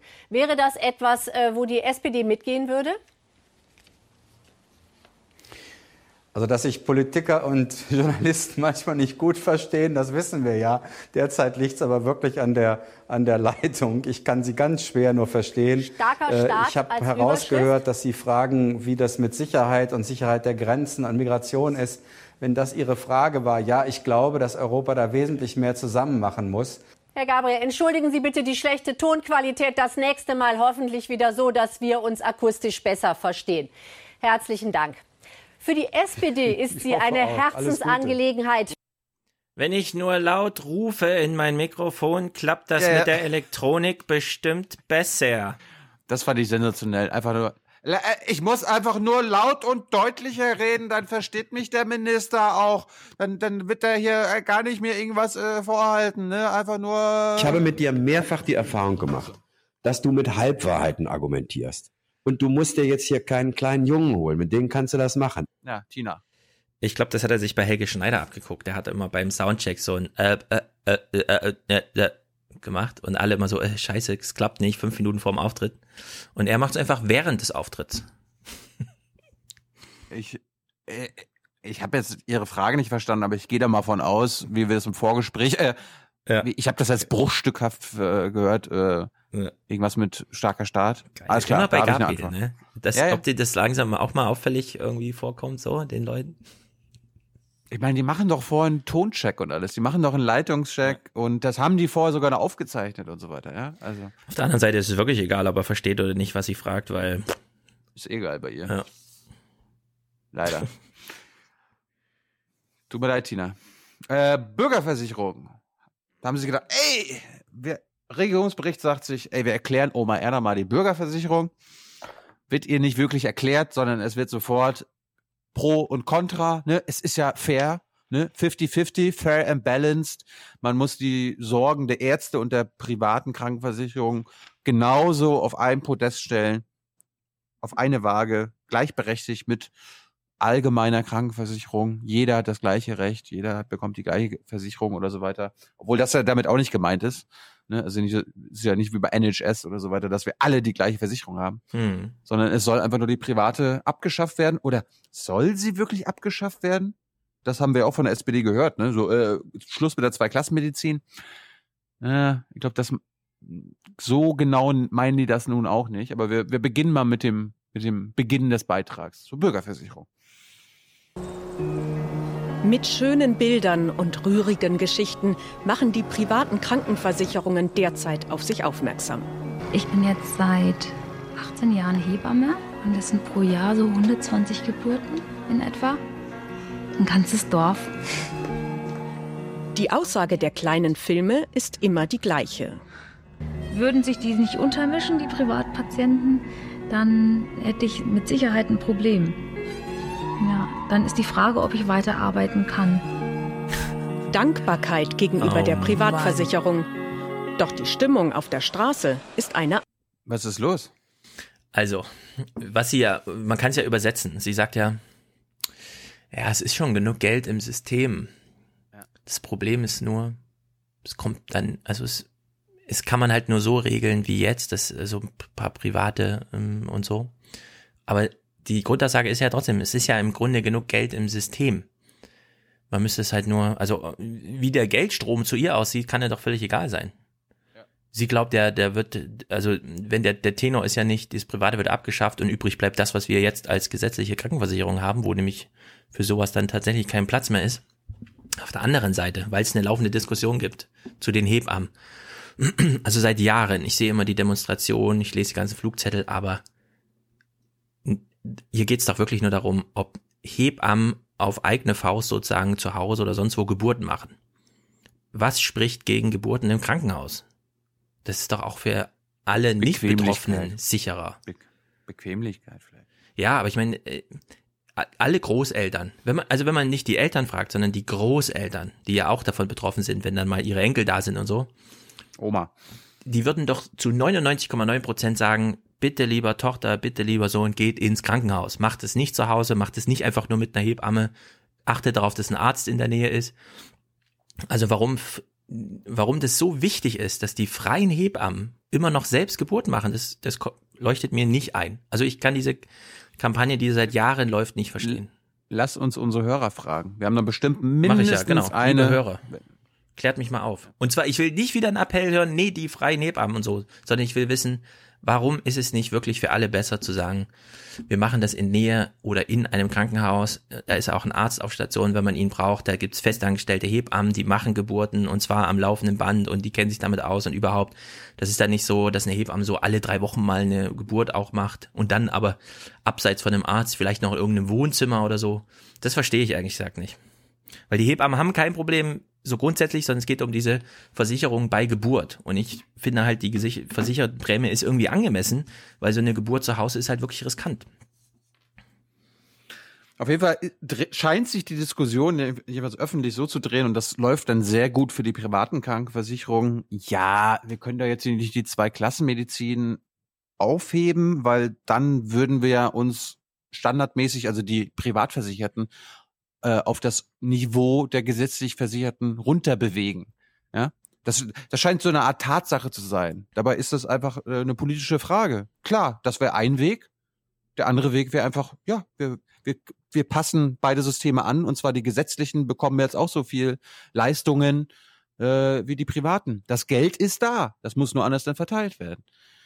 Wir hören mal, wir hören mal rein, was das gemeine Volk sagt. Äh, wir haben jetzt gerade die Werbung gesehen von den Dankesagern der privaten Krankenversicherer. Was sagt denn Oma Erna und Oma Brunhilde dazu? Das AD Hauptstadtschule hat sich gedacht, wir gehen da mal auf die Straße. Und wir gehen, wir gehen da, wir dürfen da jetzt nicht weit weggehen. Wir stellen uns einfach mal im Grunde vor das AD Hauptstadtstudio und machen eine Umfrage. Es ist jetzt nicht direkt davor, sondern so 200 Meter weiter weg, aber ich einmal über die Spree. Ich gehe da jeden Tag lang zur, zur Ja. BBK. Äh, ich denke mir, oh Mann, ey, könnt ihr nicht mehr irgendwo anders sich hinstellen? Oh. Aber los, Oma, sag mal. Doch die Stimmung auf der Straße ist eine andere.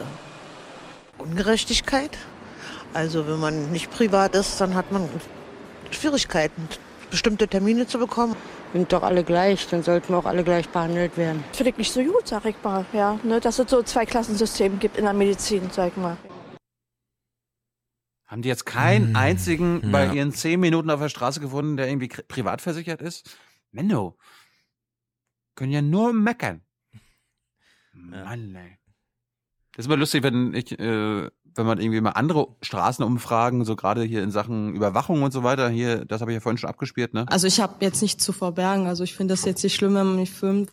Also, wenn solche Umfragen auf der Straße gemacht werden, dann kommt am Ende immer Mehrheit, finde ich nicht schlimm raus. Hm. Es gibt dann nur so ein, die suchen dann so lange, bis sie ein, maximal zwei Leute gefunden haben, die sagen so, ah, ich weiß nicht, fühle ich mich unwohl, wir werden doch auch schon in den Läden und so weiter äh, gefilmt, ist doch irgendwie doof. Aber am Ende ist immer die Mehrheitsmeinung, Ich schaue eigentlich gar nicht drauf, ob überwacht wird oder nicht. Mir ist es ziemlich wurscht. Ja. Gut. Krank Krankenversicherungen, äh, private haben unsere Ärzte, die ja wirklich fürs Volk arbeiten. Das sind jetzt keine, Ärzte sind keine Unternehmer, richtig? Sind keine Geschäftsleute. Ja, das sind natürlich Geschäftsleute. Aber weiter. Ja, wir gehen davon aus, dass Ärzte ihrem hypokratischen Eid verpflichtet Ja. sind und nicht ihrer Geldbörse. Ach ja, genau. Und darum, darum sind die natürlich auch für die Bürgerversicherung. Die wollen natürlich, dass jeder Patient gleich behandelt wird, dass es einfach egal ist, ob sie Patienten A, der eine private Krankenversicherung hat, jetzt äh, mehr Zeit einräumen, weil der einfach lukrativer ist fürs Geschäft. Die wollen das abschaffen. Und das finde ich gut. Die Ärzte sind absolut dafür. Eine Ungerechtigkeit findet auch die SPD und will sie beseitigen. Sie wollen den Ärzten den Anreiz nehmen, Privatpatienten zu bevorzugen. Die Bürgerversicherung bedeutet, dass wenn jemand zum Arzt kommt, der Arzt für jeden Patienten das gleiche Honorar bekommt. Das heißt, die Honorarsysteme, die jetzt nebeneinander bestehen, die wurden abgeschafft.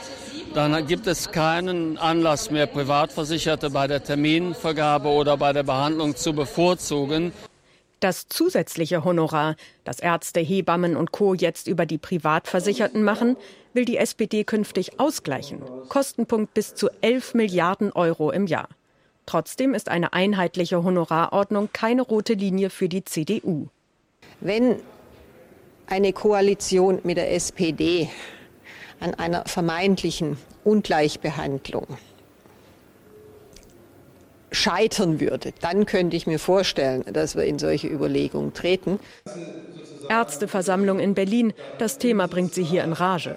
Denn während bei den Privatversicherten alles bezahlt wird, was medizinisch möglich ist, darf bei den Kassenpatienten nur bezahlt werden, was nötig ist. Indem der Honorartopf gedeckelt ist, sollen die Ärzte bei Kassenpatienten zur Sparsamkeit gezwungen werden. Wenn Sie eine begrenzte Menge Geld haben, können Sie eben auch Leistungen streng genommen nicht unbegrenzt einfordern. Und das ist das Grundproblem der gesetzlichen Krankenversicherung. 90 Brust-Ultraschalluntersuchungen werden Gynäkologin Christiane Wessel im Quartal bezahlt.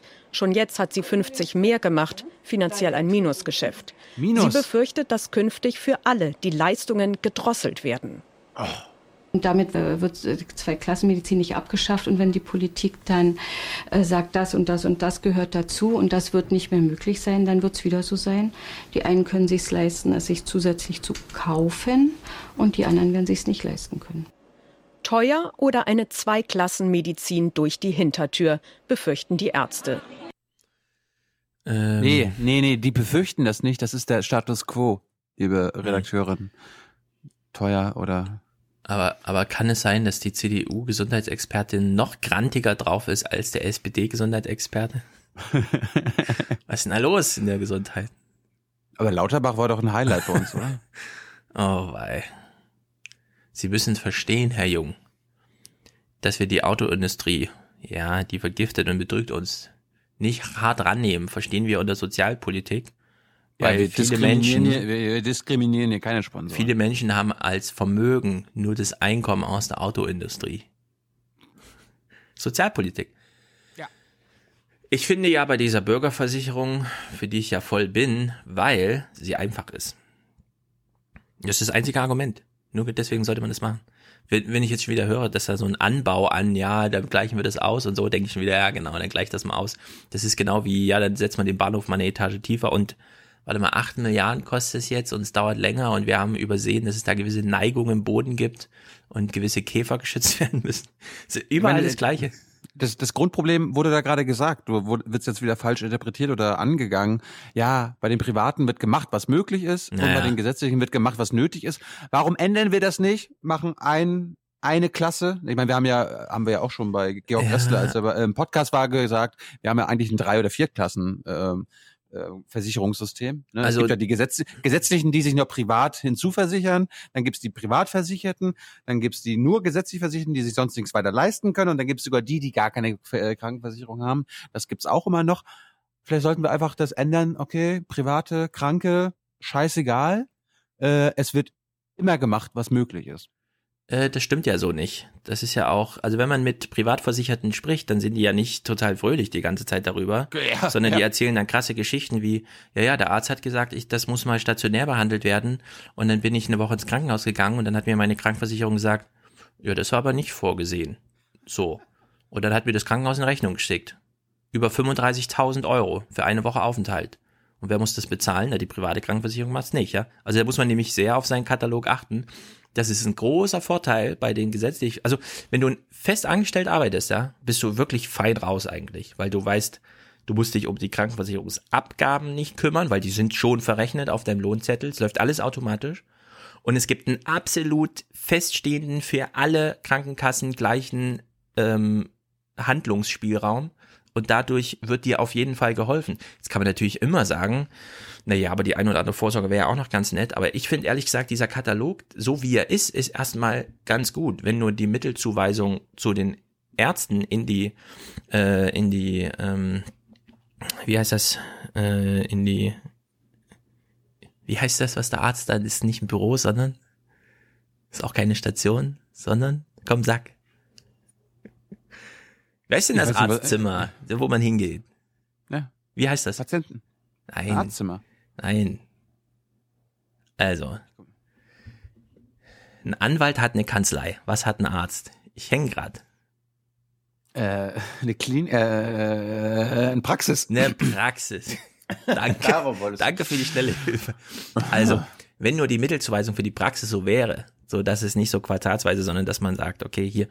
Aber es gibt mittlerweile auch sehr viele Vorsorgesachen, bei denen ich sage, muss das sein? Ist Ja, das jetzt keine, keine, keine Frage. Also dass, dass die, äh, dass die Ärzte, das Gesundheitssystem an sich, auch die Privaten ausnutzt im Sinne von, ja, die bezahlen ja eine Menge mehr. Darum machen wir einfach eine Menge mehr. Das ist, das ist ein ganz anderes Problem. Aber Also mir ist es wieder beim Zahnarzt aufgefallen. Ich war jetzt die Woche beim Zahnarzt, diese letzte, ja, weiß ich nicht, jetzt die Tage irgendwie. So. da, da, da, da hat er, da hat der Zahnarzt schon gesagt, ne? Aber da, guck mal, das lohnt sich doch nicht mehr. Hier mal Schluss. Ja, du bist so krank, du bist so anstrengend, es kostet so viel Geld. Genau, ja, das hat er gesagt. Nein, wir gehen ja immer, die ganze Familie geht hin, also mittlerweile zu fünft. Bei den Kleinen wird dann, werden dann die Zähne gezählt, also schön mal aufmachen und so. Und ich weiß ja noch, also ich bin ja jetzt nicht so alt, aber ich weiß ja noch, wie es früher war als Schüler. Man ist zum Zahnarzt gegangen, einmal mit dem Spiegel durchgeleuchtet, okay. So, wenn du heute zum Zahnarzt gehst, zu einer einfachen Kontrolle, also der, du wirst ja da zugesprüht und zugeschmürgelt und hier und da nochmal und so, du kriegst ja die Zahnreinigung alles gleich dabei und wischst dir danach einmal das Gesicht ab, weil alles zugesprudelt ist. Also dieses, was der Lauterbach bei uns im Gespräch ja auch meinte, das verändert sich alles so schnell und die Standards verschieben sich so sehr und es entstehen ganz neue Wahrheiten und alte Wahrheiten werden über Bord geworfen. Also da, da ist so viel Veränderung im System. Das ist ja, ich meine, wenn du heute eine Spange kriegst, ja, kriegst du ja nicht so irgend so ein, so ein Gummibrei in den Mund und der muss dann fünf Minuten aushärten oder so, sondern die machen eine Holographie von deinem Mund und so ein Kram. Also der technische Fortschritt läuft ganz gut. Ich finde, er rutscht ganz gut ins medizinische System rein. Ich wäre erstmal zufrieden mit allem, wie es so läuft. Ich finde halt nur auch, das, was halt beim Bürger so ankommt, ist halt diese Bevorzugung terminlagenmäßig. Also wenn du einen Spezialisten brauchst fürs Auge oder so, ist das halt einfach mal ein Dreivierteljahr und das ist irgendwie blöde. Aber Ich meine, ich, ich, ich, ich bin der Meinung hier, Gesundheit oder äh, Krank Krankenversicherung ist im Staat ein Grundrecht und da darf keiner, also dass du, wenn du jetzt privat versichert wirst, darf dein Recht nicht äh, mehr wert sein als meins. Ja, ich finde das, ist, mal- das, genau. ist, das ist jetzt mal grundsätzlich und ich wollte einfach unsere Hörer mal aufrufen. Wir haben ja wahrscheinlich, hm, wenn wir mal Durchschnitt der Bevölkerung nehmen, wahrscheinlich auch zehn Prozent unserer Hörer sind privat versichert. Erzählt uns mal ein paar lustige Geschichten. Ich meine, jetzt hier Wo es nicht, oh, wie toll ja. das, wie, da- ja genau, wo es schief läuft, wo ihr mal äh, komische Erfahrungen mit eurer Krankenversicherung gemacht habt. Vielleicht Ex-Privatversicherte, die dann doch, nachdem sie äh, gemerkt haben, ach du Scheiße, wie läuft das denn hier, sich doch wieder gesetzlich versichert haben. Oder äh, damals gesetzlich Versicherte, die sagen, ey, ich war damals privat, äh, ich war damals gesetzlich versichert, ich bin jetzt privat versichert, es läuft viel besser für mich. Schickt uns doch mal Audiokommentare oder packt Was ich mir wünsche, was ich mir ja auch wünsche, so als Vorschlag, alle bezahlen eine Bürgerversicherung und es gibt trotzdem Zusatzdienste, wie zum Beispiel Vorzugbehandlung bei Terminvergabe. Also, dass man Musst du wirklich, extra, für bezahlen. Ja. ja, aber dann wirklich nur für die eine Terminvergabe. Dass man dann sagt, okay, äh, was weiß ich, ich brauche ein, ein Hörgerät oder so und es ist mir nicht ganz egal, deswegen 300 Euro und dadurch ist der Termin drei Monate eher. Weil so viele Leute machen das dann nicht und so viel wird dann nicht durchwirbelt und ich finde, wenn man das bereit ist zu bezahlen, sollte man da auch, aber eben nicht in so einem Grundsatzsystem, bei dem man dann immer nicht genau weiß, was ist jetzt in meinem Katalog drin und was nicht. Also als Privater muss man ja sehr darauf achten, wa- was steht jetzt eigentlich gerade an. Immer erst selber bezahlen und dann kriegt man es später wieder und so. Das ist halt, das macht auch schlechte Laune. Aber ich ich finde, wenn die, wenn die Mittelflüsse in die Praxen so funktionieren, dass man sagt, okay, jeder hat jetzt einen Anspruch auf einen Kindergartenplatz, haben wir erreicht. Jeder hat einen Anspruch bei einem Spezialisten. Länger als ein halbes Jahr muss man nicht warten. Wenn das für alle gegeben ist, finde ich, kann man wieder so Vorzugsdinge einbauen, dass jemand sagt, nee, ich fliege aber morgen nach Amerika, das ist der wichtigste Termin in meinem Leben, ich bräuchte jetzt mal einen Termin und dann zahlt man 300 Euro und dann hat man einen Termin. Irgendwie so. Das finde ich dann auch fair, ehrlich gesagt. Ich bin gespannt auf die Diskussion im Forum. Ja. Gut, wir machen mal eine andere Diskussion auf, beziehungsweise schließen Sie. Was? Kommt jetzt wieder Ähm, AfD? Nein, nein, nein, nein. Ich will nochmal auf die AfD zurückkommen, äh, beziehungsweise dabei bleiben. Nein, nein, wir kommen jetzt zu dem hier. Ich bin ein Draußenminister Ah. für Energie, Umwelt, Fischerei, Landwirtschaft, Küstenschutz, Deichbau, Wälder, Forsten, alles, was draußen ist. Jawohl. Der Mann, Freund der Show, will Grünchef werden. Na, endlich. Hat er. Ja, endlich. Ähm, er will es werden.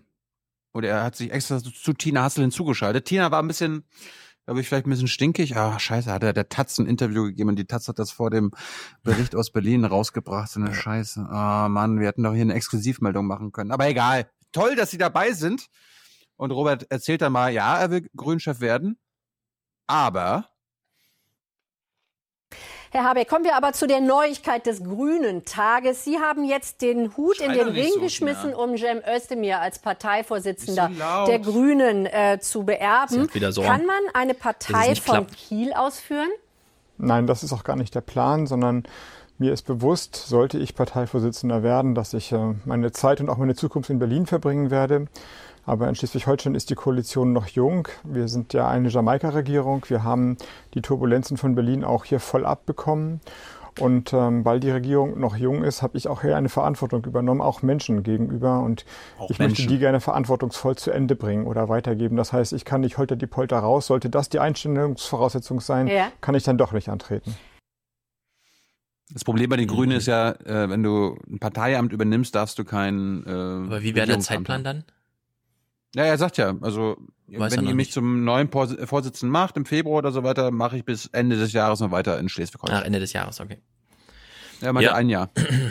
Kann man das von Kiel aus führen? Er hätte sagen müssen, ja, Sie haben recht, wir haben nur eine Autobahn da oben, aber sie führt nach Kiel. Robert erzählt dann nochmal, äh, was will er denn anders machen als der Özdemir? Hast du, hast du spontan äh, Was er anders als Özdemir machen könnte? Ey, du, du, du, du kennst Özdemir, du kennst Habeck. Also Robert kennst Ja. du besser als, als Özdemir. Was würdest du denn sagen? Also wir hören gleich, was er sagt. Äh, ähm, reinsten Politikerdeutsch. Das ist, Mhm. Robert, das, es wird schlimmer bei dir. Das musst du dir merken. Das mögen wir nicht. Aber sag doch mal, was würdest du? Also, allererstens und am wichtigsten wünsche ich mir, dass der Chef der Partei bei Parteitagen nicht mehr so brüllt die ganze Zeit. Zweitens, ich will den Namen Erdogan nicht mehr hören, es sei denn, man macht mehr als Worte draus. Drittens, ich fänd's gut, wenn ein grüner Chef überhaupt mal wieder Umweltpolitik macht. Und zwar nicht unter der Maßgabe, das sind alles Klimaamateure, sondern mit echten Ideen, die man auch mal nachplappern kann, wo man sagen kann, es hat der Robert erzählt, Aber Zum Beispiel, was nein, nein, ist der nein, Unterschied? Aber, äh, Na? äh, nein, aber Ich kann doch nicht äh, beschließen mit dem Kohlenausstieg und mit einem ganzen Zeug, was die Grünen da bringen. Das, das ist doch, das verkraften wir doch nicht. Also ich hätte erstens gerne Autoindustrie als ein echtes Thema, Kohleausstieg und zwar nicht nur so könnte man mal als Verhandlungsmasse, sondern warum muss das sein? So viele Themen, ja. Äh, Am wichtigsten wäre mir aber das Gebrülle. Und ich fänd's es auch gut, wenn er nicht aus dem Süden kommt. Grundsätzlich. Diese Ja, hast, du, hast du jetzt mitbekommen, was mit Özdemir passieren soll? Der, der, sein Karriereplan, und da freue ich Ja. mich also insgeheim drüber, ist ja nicht aufgegangen, dass er Außenminister wird oder Ja. irgendein Minister in der Regierung. Was war der jetzt? Bürgermeister von Äh, Freiburg? Nee, was? ja, das Problem ist ja, er kann ja auch nicht Fraktionsvorsitzender werden, weil Mhm. da machen, da machen die Grüns ja auch immer so paritätisch, ne? Eine Frau und Mann, Mhm. Realo und Linker. Äh, Hofreiter gilt ja als weiterhin Linker und äh, die Katrin, ja, kennen wir auch hier, ja, hier. Zukunft wird aus Mut gemacht. Also die soll Fraktionsvorsitzende werden Mhm. und Ton, Toni ist es halt schon. Ran an den Speck, ran an die Macht. Wo bleibt denn der Jen? So, jetzt ist Stuttgarter natürlich- Oberbürgermeister. Ah, nee, der Kretschmann, der hier. Ah. Es gibt den da sauberen Diesel, es ist gar keine Frage. Der ist doch jetzt schon mal ein bisschen alt. Die Glaube könnte nicht, man. glaube nicht. Ja, das habe ich, hab ich jetzt schon gehört, über mehrere Ecken schon. Wird ihm nicht gelingen. Es gibt, es gibt da einfach zu viele Grüne in dieser Ecke da unten. Weiß. Boris Palmer zum Beispiel. Ja. Bringt sich jetzt schon so lange in Stellung. Und ist ein Typ aus der Region. So aus Meinst Berlin. Für die, für die, für die CDU oder für die AfD? Ja, so, so einfliegen aus Berlin und einfach mal, das geht nur in Sachsen. Das stimmt. Gut. Robert erzählt uns mal, was er anders machen will als Cem Özdemir. Herr Habeck, was würde denn mit Ihnen anders werden als mit Cem Özdemir? Was wären Ihre Akzente? Naja, zwei Sachen, glaube ich, bringe ich mit, die davor nicht so stark in Berlin ausgeprägt waren. Ich bin bewusst kein Kandidat eines Flügels. Ich weiß, dass ich immer als Realo bezeichnet werde. Ich Warte mal, eben ging ja der Ton nicht bei Sigma, ne? Kann es wirklich sein, dass hier gerade der Bluescreen nicht funktioniert und er einfach vor so einer blauen Wand steht, oder was? Ist das die original blaue Wand, die ansonsten immer weggeblendet wird? Keine Ahnung. Bei Sigmar war die, war die Wand grün, jetzt bei Robert blau. Okay, wir hören mal. Realo und so. Ich will auch gar nicht die Flügel abschaffen, aber ein Bundesvorstand, der sich nach einer Flügellogik zusammensetzt, eine Partei, die sich so versteht, dass sie vor allem den Interessenausgleich ihrer eigenen Strömung organisiert, ist keine politische Partei. Mhm. Da habe ich gar keine Lust mitzuspielen und das ist Mhm. sozusagen Plan, das äh, und Ansage, das zu überwinden. Und zweitens habe ich natürlich dann sechs Jahre Regierung auf dem Buckel. Mhm. Und das heißt, grüne Politik in der Umsetzung war mein Alltag und deswegen bringe ich diese Erfahrung, dass Menschen sich auch immer betroffen fühlen, alleine wie man redet, geschweige davon, wie man Energiewende, Stromnetzausbau und so weiter umsetzt, äh, mit. Und vielleicht können wir da ein bisschen mehr Okay. ähm, die Menschen mitnehmen. Okay. Menschen Jetzt hat, sie, Name. jetzt hat Tina Hassel gerade nicht so ein Staccato bekommen und dann hat sie gleich ge- so, ja okay, dann stelle ich jetzt mal die nächste Frage. Ich hoffe, Sie delivern dann besser, Herr Habeck. Scheiß Bluescreen, was kann die Regie mal bitte hier und so? Ja, nee, sie hat keine Frage mehr gestellt, sie hat ihn nur verabschiedet. Und wie sie sich freut. Ach so. Sagt selbstbewusst Robert Habeck. Herr Habeck, ich freue mich sehr, dass Sie gekommen sind, dass wir Sie heute an diesem Tag hatten mit der Neuigkeit. Herzlichen Glück. Glückwunsch, hätte ich fast gesagt. Ja, Aber so weit ist es ja noch nicht. Das war's schon. Tina. Ah, Finde ich gut. Aber das Ich ist hab- auch wieder hab- so dieses Danke, dass wir sie hatten, weil um mehr ging's uns nicht. Sie waren halt heute Nachrichtenthema, also vielen Dank dafür. Glückwunsch an mich selbst. Ja. genau, Glückwunsch an sich hat sie. Sie wollte eigentlich Glückwunsch an sich sagen, genau. Ja. Oh Mann, ey. Ja, wissen Sie, äh, da kann ich nichts mehr zu sagen. Da fällt einem nichts ein. Nee, mir Kommen wir noch mal, kommen wir noch mal zu was anderem, was, wozu mir nichts einfällt. Ich habe Sonntag, ich weiß nicht warum. Ah, ich weiß warum. Ich nehme mir ja immer die Regierungsberichte auf, ne, auf meinem Gerät. Ich will ja hier keine äh, Werbung machen. Oh, in deinem Und- Audi 8, A8L. Der hatte übrigens Bildschirme Ja. hinten am Sitz, ne? Fand ich total Ja. albern. Full HD. Als ob man nicht eh auf dem Handy die ganze Zeit guckt.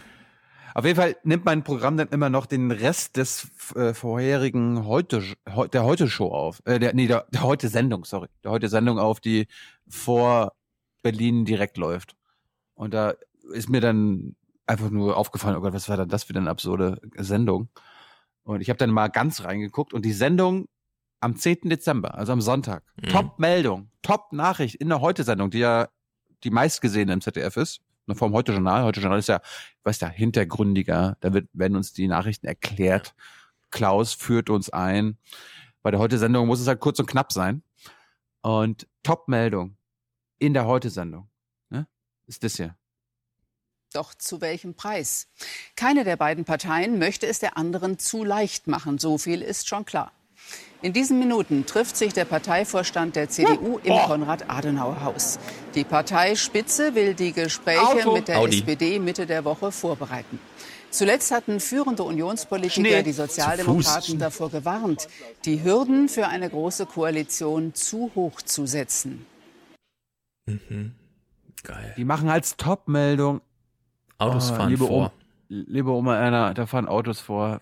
Der gleiche Scheiß wie bei Jamaika geht das wieder von vorne los.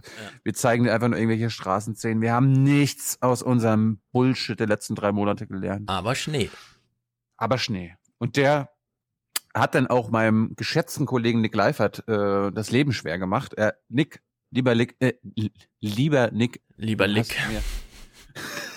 Du hast mir leid getan. Nick Leifert musste dann auch noch zu diesem Top-Thema, was kein Top-Thema sein darf und ist, äh, auch noch Stellung beziehen.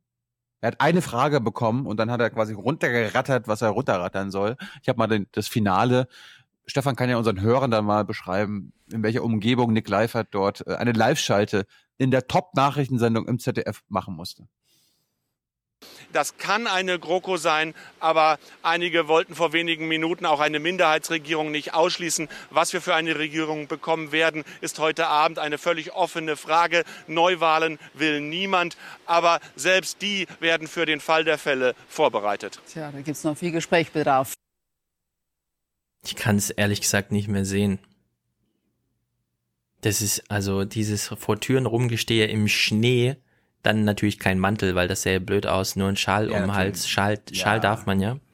Ja, ja. Das ist doch so bekloppt, wirklich. Und ich meine, was hat er denn inhaltlich jetzt beigetragen? Wir wissen immer noch nicht, welche Regierung wir bekommen. Neuwahlen will niemand, kann aber sein, dass es trotzdem Neuwahlen gibt. Mhm. Es gibt nichts Neues. Aber, aber Mainz, Mainz hat sich Ja. gewünscht, eine Live-Schalte. Mussten, mussten wir bringen. Ja, danke für nichts, Nick. Und sorry dafür, dass du das machen musst. Es ist ja nicht auf deinem Mist gewachsen. Du machst ja, du bist ja nur Mitläufer, bist entschuldigt. Gut, weg vom Horse Race hin zu anderen Sportereignissen. Ich bin mal beim, beim, beim, beim Schnee geblieben. Äh, ich will nur, ich will nur kurz zeigen, wo ich, woher ich meinen neuen Button habe. Richard Freitag gewinnt das Weltcup-Springen in Titisee-Neustadt nach nur einem Durchgang. Starker Schneefall und anschließender Dauerregen sorgen immer wieder für Verschiebungen. 145 Meter für Freitag, der weiteste Satz des Tages. Fünfeinhalb Meter kürzer, Andreas Wellinger. Platz zwei damit für ihn. Doppelerfolg für Deutschland, der zweite schon in dieser Saison. Doppelerfolg für Deutschland. Fand ich, fand ich schön. Den werde ich jetzt öfter einspielen. Mhm. Wenn die, wenn die nächste GroKo steht, dann heißt es. Doppelerfolg für Deutschland. Jawohl. Wir haben es so hab- nötig. Erfolge. Äh, ich warte mal mit Corbin noch, mach du mal FDP also. Corbyn kommt gleich. Sehr gut, dann habe ich Musik dazu. Die will ich nicht verpassen. Die FDP. Wir haben ja über die FDP gesprochen im Sinne von einem Geheimplan. Sie ist gut für unser Land, ja. Ähm, also der Plan der FDP, beziehungsweise Christian Lindners, war ja zu sagen, scheiß auf die 75 Prozent. Die CDU-Wähler wählen mich eh nicht, die, FD, äh, die AfD vielleicht, die CSU auf gar keinen Fall, die können mich ja gar nicht wählen, die SPD völlig abgemeldet und Grüne und Linke, ja, um die soll ich mich jetzt kümmern? Nee. Ziel AfD. Und unter der Maßgabe gucken wir uns mal die Grafik an, die hier gleich aufgebaut wird. Aktuell sind zufrieden mit der Arbeit von Christian Lindner 28 Prozent der Befragten. Das sind 17 Punkte weniger im Vergleich zu Anfang November, also vor Abbruch der Jamaika-Sondierung. 28 Prozent sind vor allem sehr viel mehr, als es FDP-Wähler gab. Gespräche. Das ist interessant, jetzt hier auch mal auf die Anhänger zu gucken. Natürlich erst auf die Anhänger seiner eigenen Partei. Hier immer noch ein großer Rückhalt. 80 Prozent der FDP-Anhänger sind mit seiner Arbeit zufrieden, minus 10. Aber bei den Unionsanhängern nur noch 30 Prozent Zufriedenheit, minus 30 im Vergleich zum Vormonat. Menno. Ein anderes Bild bei den Anhängern der AfD. Die sind jetzt zu 64 Prozent mit der Arbeit von Christian Lindner zufrieden, plus 25 Punkte im Vergleich zum Vormonat. Lustig. Die AfD. Äh, die mochten ihn eigentlich jetzt nicht unbedingt, aber jetzt plus 25 Prozent. Der ist jetzt schon bei 64 Prozent ähm, plus bei den AfD-Leuten. Äh, bei der Union minus 30, ja. Auf solche Kosten ist das gegangen. Selbst bei der FDP ging es nochmal um 10 runter, also immer noch auf 80. Aber bei der Sonntagsfrage minus 3. Also der Plan geht nicht ganz auf. Die AfD ist schwächer als gedacht. Aber er hat das Potenzial erkannt und ausgebeutet, aber es ist halt schwächer als gedacht. Ja, wollen wir, wollen wir das Horse Race mal nicht zu hoch hängen, beziehungsweise es zu ernst nehmen wie die Kollegen. Du, Wieso Horse Race? Das hat ja mit Horse Race gar nichts zu tun. Es geht ja nicht darum, wer gewinnt hier gegen wen, Ja, sondern diese, es geht um diese, die Frage. Diese Abfragen, die Abfragen hier. Also ich, wenn, Ja. wenn zufrieden, erstmal hier jetzt, Oma Erna, wie zufrieden bist du mit der Arbeit von Christian Lindner? Da weißt du, da wissen die, wissen die meisten Oma erstmal gar nicht, was, was ist denn wieder mit Arbeit gemeint? Ja. Äh, also wo, die wo hat er fragen denn, wo hat er hier, denn jetzt gearbeitet? die fragen hier 1000 Leute. Davon sind vielleicht 150 AfD-Anhänger oder so, keine Ahnung. Wenn von November auf Dezember die AfD-Anhänger in niedriger Zahl, aber trotzdem sagen, also ein Viertel mehr daraus fällt, bedeutet das was. Das ist einfach nicht unbedeutend. Es zahlt sich nur für die Christian Lindner nicht aus, weil grundsätzlich wenig Grundlast hinter dieser rechten Seite jetzt steckt. Und das hat aber auch viel damit zu tun, dass CDU und SPD gerade aufmerksamkeitsmäßig alles absaugen. Sobald so eine große Koalition steht, dreht sich das komplett wieder und dann hat die Oppo Opposition auch wieder Oberwasser. Also in der Hinsicht. Einfach mal abwarten. Ja. Das war's zur FDP. Und sonst die ganzen anderen Horse Race Sachen haben wir jetzt gar nicht gehört. Aber ist auch nicht so schlimm. Äh, ja, eben. Wir verpassen ja nichts.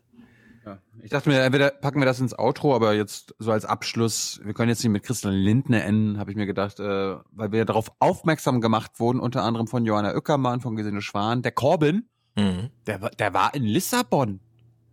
Darf ich du, da war Corbin der- kurz einleiten? Ja, bitte. Christian hat uns einen Musikhinweis geschickt, äh, ungefähr eine Minute. Bruckners fünfte, Bruckners fünfte Sinfonie. Wir hören mal ein bisschen zu. Es geht sehr leise los, aber das sind wir gewohnt in der klassischen Musik.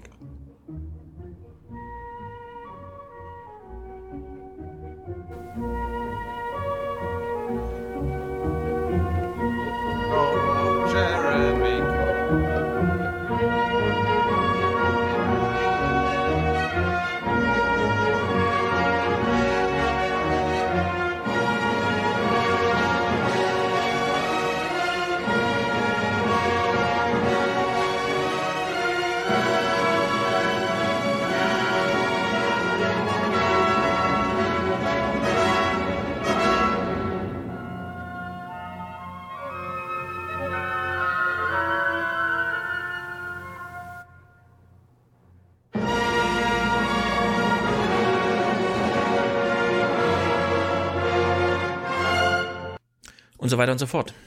Ja, wer es nicht erkannt hat.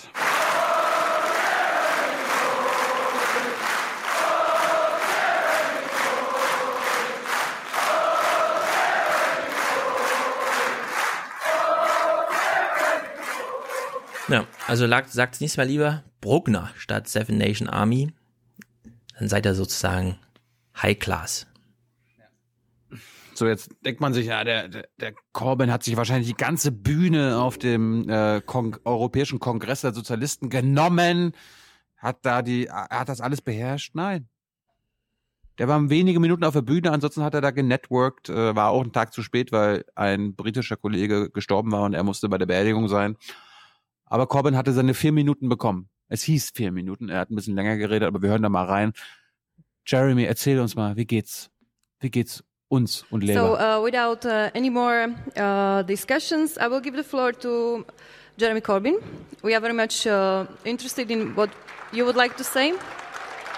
Oh, Jeremy And- Corbyn.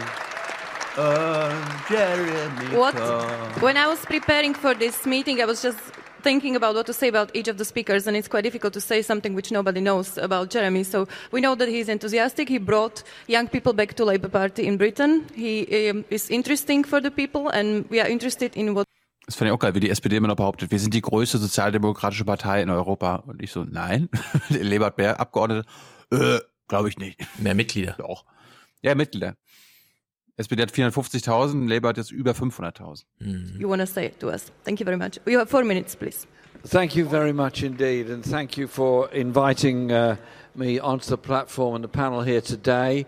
Uh, first of all, I'm very sorry that um, I was unable to be here yesterday. We had a tragedy, a tragic death of one of our members of the Welsh Parliament, and I had to attend his funeral in North Wales yesterday to show support for the community and the family.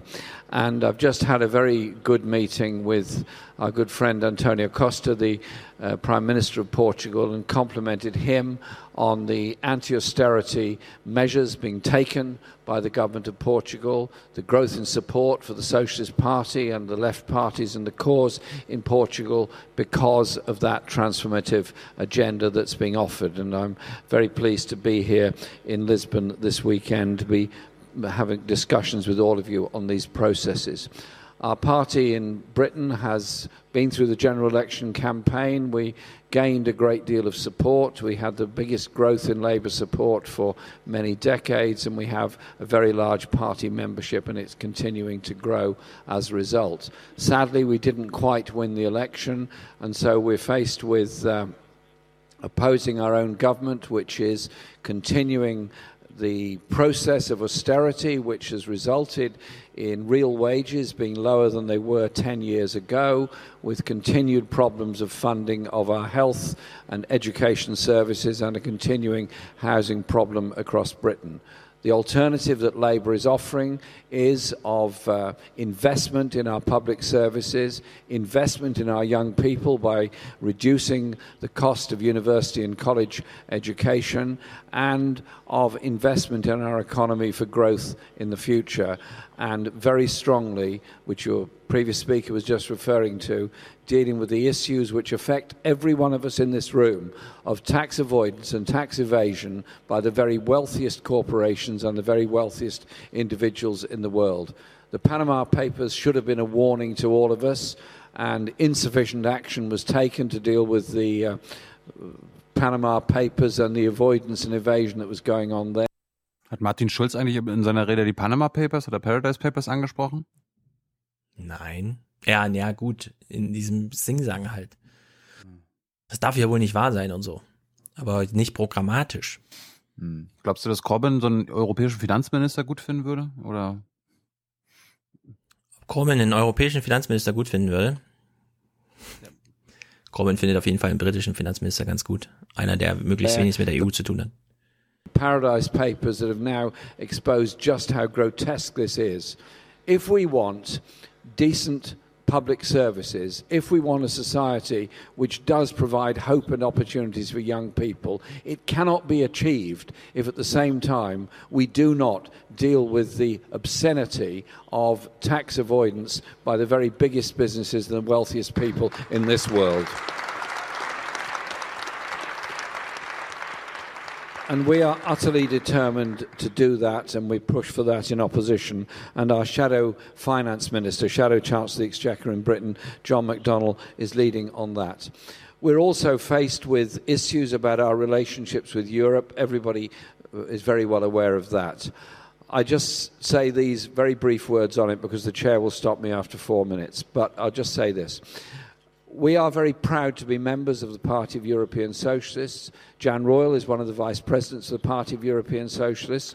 We are committed to the strongest and closest possible relationship with all of our comrades all across Europe, whether they be countries in the European Union or socialists that are standing up for human rights and justice in countries outside the European Union, but nevertheless in Europe and therefore part of the Council of Europe, such as our friends in Turkey. We're utterly committed to the closest possible relationship. We might be, as a country, having made a decision to leave the EU, we're not leaving Europe. We might be having a different relationship with the EU in the future. I want to make that very clear. Our commitment is, with everyone in this room, to build a Europe that works for the many, not the few, to deal with tax avoidance and tax evasion, and to be very proudly part of the um, European Convention on Human Rights and therefore adhering to the processes of the European Court of Human Rights.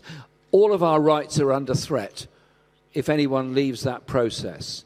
The rise of the far right in various parts of Central Europe is a threat and a danger to all of us. As socialists, we learn from the history of um, appeasing the far right. You defeat the far right by the principles of the unity of all of us, of working class communities, of different ethnic communities, of the kind of society that we can live in. You don't defeat the far right by conceding any political ground to them. I'm very determined that we'll continue that message. And in finality, on the question of um, the negotiations over Brexit, we are committed to importing into British law the regulations on consumers, on environment, on employment and workers' rights into British law. We're committed to unilaterally legislating to guarantee all European Union nationals living in Britain their rights of permanent residence and their right to bring families, families to join them. We are proud of the very large number of people from all parts of Europe, indeed all parts of the world, that have made their homes in Britain and contribute to our society and uh, our public services. So we, we offer them the hand of support and friendship. We would do that irrespective of any other aspects of negotiation. We also want to achieve a trade relationship with Europe that recognizes the interdependence of economies, particularly in the manufacturing sector, on both sides of the uh, of the of the channel. Because we want uh, nobody who voted to leave the European Union, and a majority did in Britain, did not vote to cut jobs, did not vote to reduce living standards. The offer Labour made in the general election was of an anti-austerity government, a government that would invest for the future.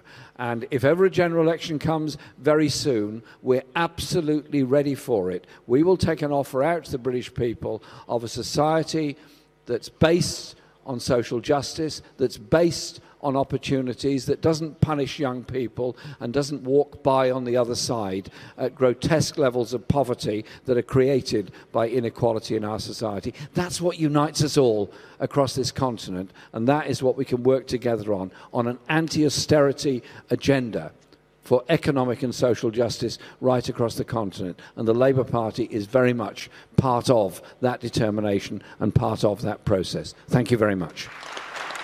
Ja, da kann er auch ehrlich sein und den Brexit einfach abblasen. In Lissabon. Ja. Wenn er schon Das, könnt, alle ich, das, Zugeständnisse könnt, macht. das, das können sie halt auf taktischer Ebene nicht machen. Es gibt noch eine andere Corbyn-Rede, äh, die ist bei der UN aufgeschlagen, keine Ahnung. Ja, ja, die, die hätte ich nächstes Mal mitgebracht. Aber gut. Aber dann bringe ich das nächste Mal mit, weil ich hätte sie jetzt nur Audio-only in dem Zusammenschnitt. Ja, es, es, es gibt ein, es gibt ein Twitter-Ding, aber Genau. ich wollte mir, die- ich wollte mir die ganze Rede mal angucken. Dann heben wir uns das auf. Ich wollte einfach mal hier, es gibt auch immer noch Jeremy Corbyn, wir, wir reden nicht immer nur über ihn oder wir singen über ihn. Nein, wir, wir hören uns auch mal Mm. wieder an, was er so sagt. Wir, wir bekommen ja sonst meistens immer nur irgendwas von Theresa May gehört hier. Ne? And I am sorry. Ja, ja, genau. I Gut. am sorry. Das war Folge 257 vom Aufwachen-Podcast. Jawohl. Vielen Dank an alle Hörer, an alle Unterstützer, Produzenten und Präsentatoren. Wir brauchen für Folge 258 Ende der Woche mit der Hans-Jessen-Show. Ja, ihr kennt sie alle, die Hans-Jessen-Show. Wer hat den Verstand? Wer ist gut für unser Land? Die anderen Reporter kann man alle vergessen. Hier ist die Hans-Jessen-Show. Bei Merkel wackelt was Bing. ganz anderes. Ja, der kommt, der, he's gonna join us uh, next time. Ähm, wir brauchen für Folge 258 noch Unterstützer, Produzenten und am besten Präsentatoren. Ja. Haben wir höhere Kommentare? Haben wir Songs? Haben wir. Suche ich gleich raus. Songs natürlich. Matthias auf jeden Fall. Äh, Da sind ja Zeitmarken drin mit den entsprechenden Namen. Ähm, Das letzte Mal waren ja auch zwei SPD-Lieder. Beide haben sehr guten Anklang gefunden. Bei mir natürlich auch vor allem Matthias wieder, weil er äh, Rammstein damit reingemixt hat. Und ist die beste, beste Einstimmung auf diese Kroko, wenn sie kommt, ja. Du hast mich. Also ich denke immer an Du hast mich, weil das so dieses schöne doppeldeutige äh, Dings da Bums drin steht. Ja, da müssen sie halt gucken, wie, wie weit sie da kommen. Naja, wie auch immer. Keine Ahnung. Kroko halt. Es gibt keine großen Ideen. Ich merke das immer wieder. Deswegen bin ich froh, dass wir einen Aufwachen-Podcast haben, weil ich immer denke, ah ja, jetzt hören sie wieder alle zu. Alle Hörer, die Ja, wir dieses Jahr so getroffen haben, alle Hörer, die uns unterstützen. Ja, Ich meine, wir, ist ja nicht so, dass wir keine großen Ideen haben und vielleicht bei großen Sendern damit mal angeklopft haben.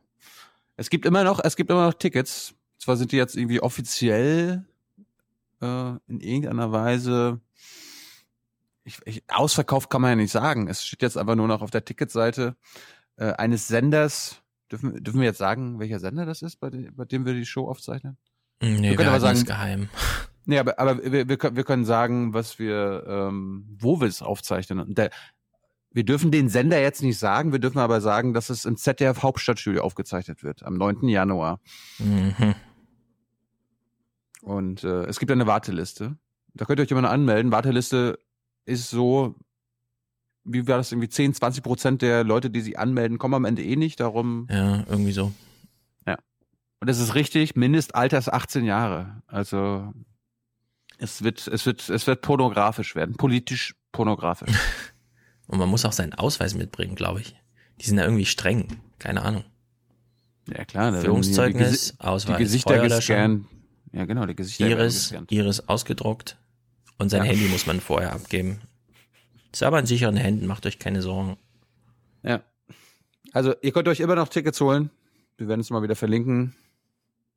9. Januar, 16.30 und 19.30 im ZDF Hauptstadtstudio. Aber mehr dürfen wir, mehr, mehr dürfen wir nicht verraten. Aber Stefan ist auch dabei. Ähm, also ich bin auch da. Ja, klar. Musste ja. Mach keine falschen Versprechen. Nee, äh, du bist, du bist ja Teil der Sendung. Äh, aber nicht in, in der Logik, wie man sagt, man Ja, ist Teil einer Sendung. Ja, das stimmt. Ich bin auch da. Ja. Ja, du musst, sag mal so, es ist essentiell, dass Stefan auch da ist. Ja? So? So? Na ja. gut, von mir aus. Also aus meiner Sicht. Ach so. Okay? Das vielleicht nicht aus Okay. deiner Sicht. Gut. Noch irgendwas? Mm, nee. Ah, das Kind war heute die ganze Nacht wach. Ich bin echt durch. Warum? Krank? Nicht geschlafen. Ja, das Kind. Also, ich. nee, pf, ja, so richtig krank auch nicht. Heute mal keinen Kindergartentag gemacht. Vorsorglich. Du musst halt Ich immer leg irgendwie sowas. ins Bett. Du musst dem Kind einfach mal sagen, Order! Shout when I'm speaking from the chair. Ja, wenn du das 4 Uhr nachts abspielst, das funktioniert. Danach ist Ruhe. Hast du gleich noch zwei andere Kinder, die wach sind. ja, tra trau dich doch. Nun hat man ein bisschen Mut. Ja, naja. Wir haben ja die Nachrichtenwoche gut überstanden. So schlimm war sie ja auch gar nicht. CSU, okay, haben wir halt schnell abgehandelt. SPD-Parteitag war eh schon abgefrühstückt. Gut, Leute. Dann hören wir uns am Freitag. Freitag mit der Hans-Jessen-Show. Seid gespannt. Ich versuche es ein bisschen diskursiv zu machen. Nicht nur linke Soßen-Podcast und so, sondern ein bisschen Zug. Pazifistisch angehauchte Kommentare könnt ihr von mir erwarten. Ja, genau. Also alles wie immer. Macht's gut. Bist du ein einziges Mal, bist du ein einziges Mal in Mali in einem Flüchtlingslager gewesen, in Somalia? Bist du dort gewesen? Hast du dir angeguckt und hast du mit Menschen gesprochen? Good night and good luck.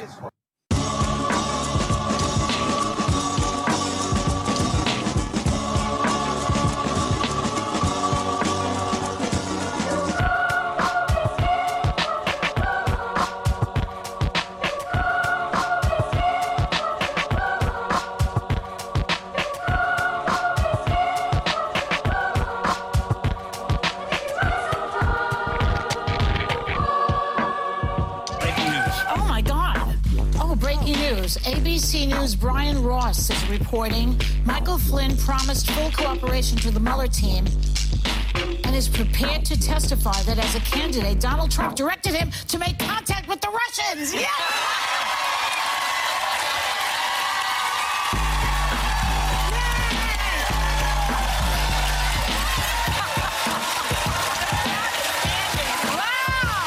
The intelligence that that has, the clearance that that has, the access that that has, the influence that that has, the profile that that has, the international implications that that has, and that this guy, this former general, had been having contact with the Russians and was able to get that position, and that Donald Trump continued protecting him over and over again, even after he had to fire him, is him, yeah. scary as hell.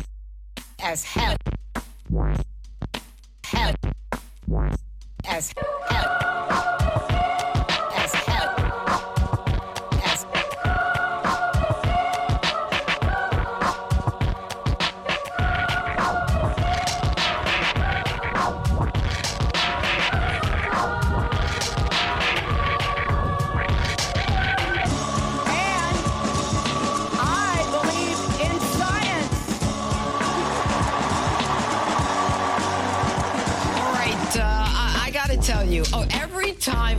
Listen to the president speak and get those audiences fired up, I say to myself, there is no one better than the president, than Donald Trump. There is no one better than the president, than Donald Trump. There is no one better than the president, Donald Trump.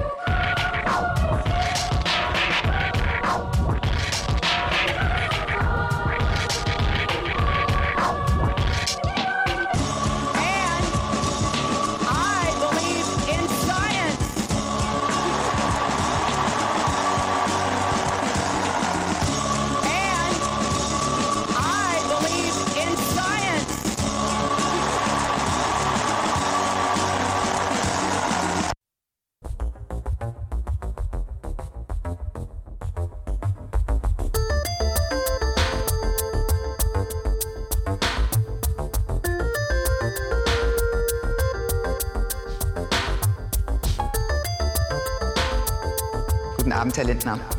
Guten Abend, Frau Slomka. Ganz klar, die Schuld liegt bei der FDP. So ist es. Ist Ihnen das egal? Nichts von dem. Ist Ihnen das egal? Ein Satz bitte noch. Mit ein bisschen grünem Schnittlauch drauf. Ganz klar, die Schuld liegt bei der FDP. So ist es. Ist Ihnen das egal? So ist es. Regierungsbildung, Herr Lindner. Sie lachen. Ist Ihnen das egal? So ist es. So ist es. So ist es. Ist Ihnen das egal? Ja, aber so ist es. Ja, aber jetzt Wir lassen haben- Sie uns nicht haben- noch mal Nein, in die Details den- der Sondierungsverhandlungen gehen. Das die letzte Doch, ich Nacht glaube, und wir ich kann mit Ihnen jetzt auch nicht lösen. So ist es. Herr Winneter. Ja, so ist es. Winneter. So ist. Ja, Und so ist es. Ja, Und ob, aber wenn es Wähler, Neuwahlen gibt, Wähler, Neuwahlen gibt, Wähler, Neuwahlen gibt. So ist es.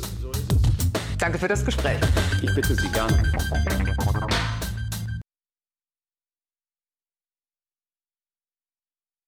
Mit der Zustimmung Deutschlands habe ich wichtige Verbesserungen zum Schutze der Pflanzen- und Tierwelt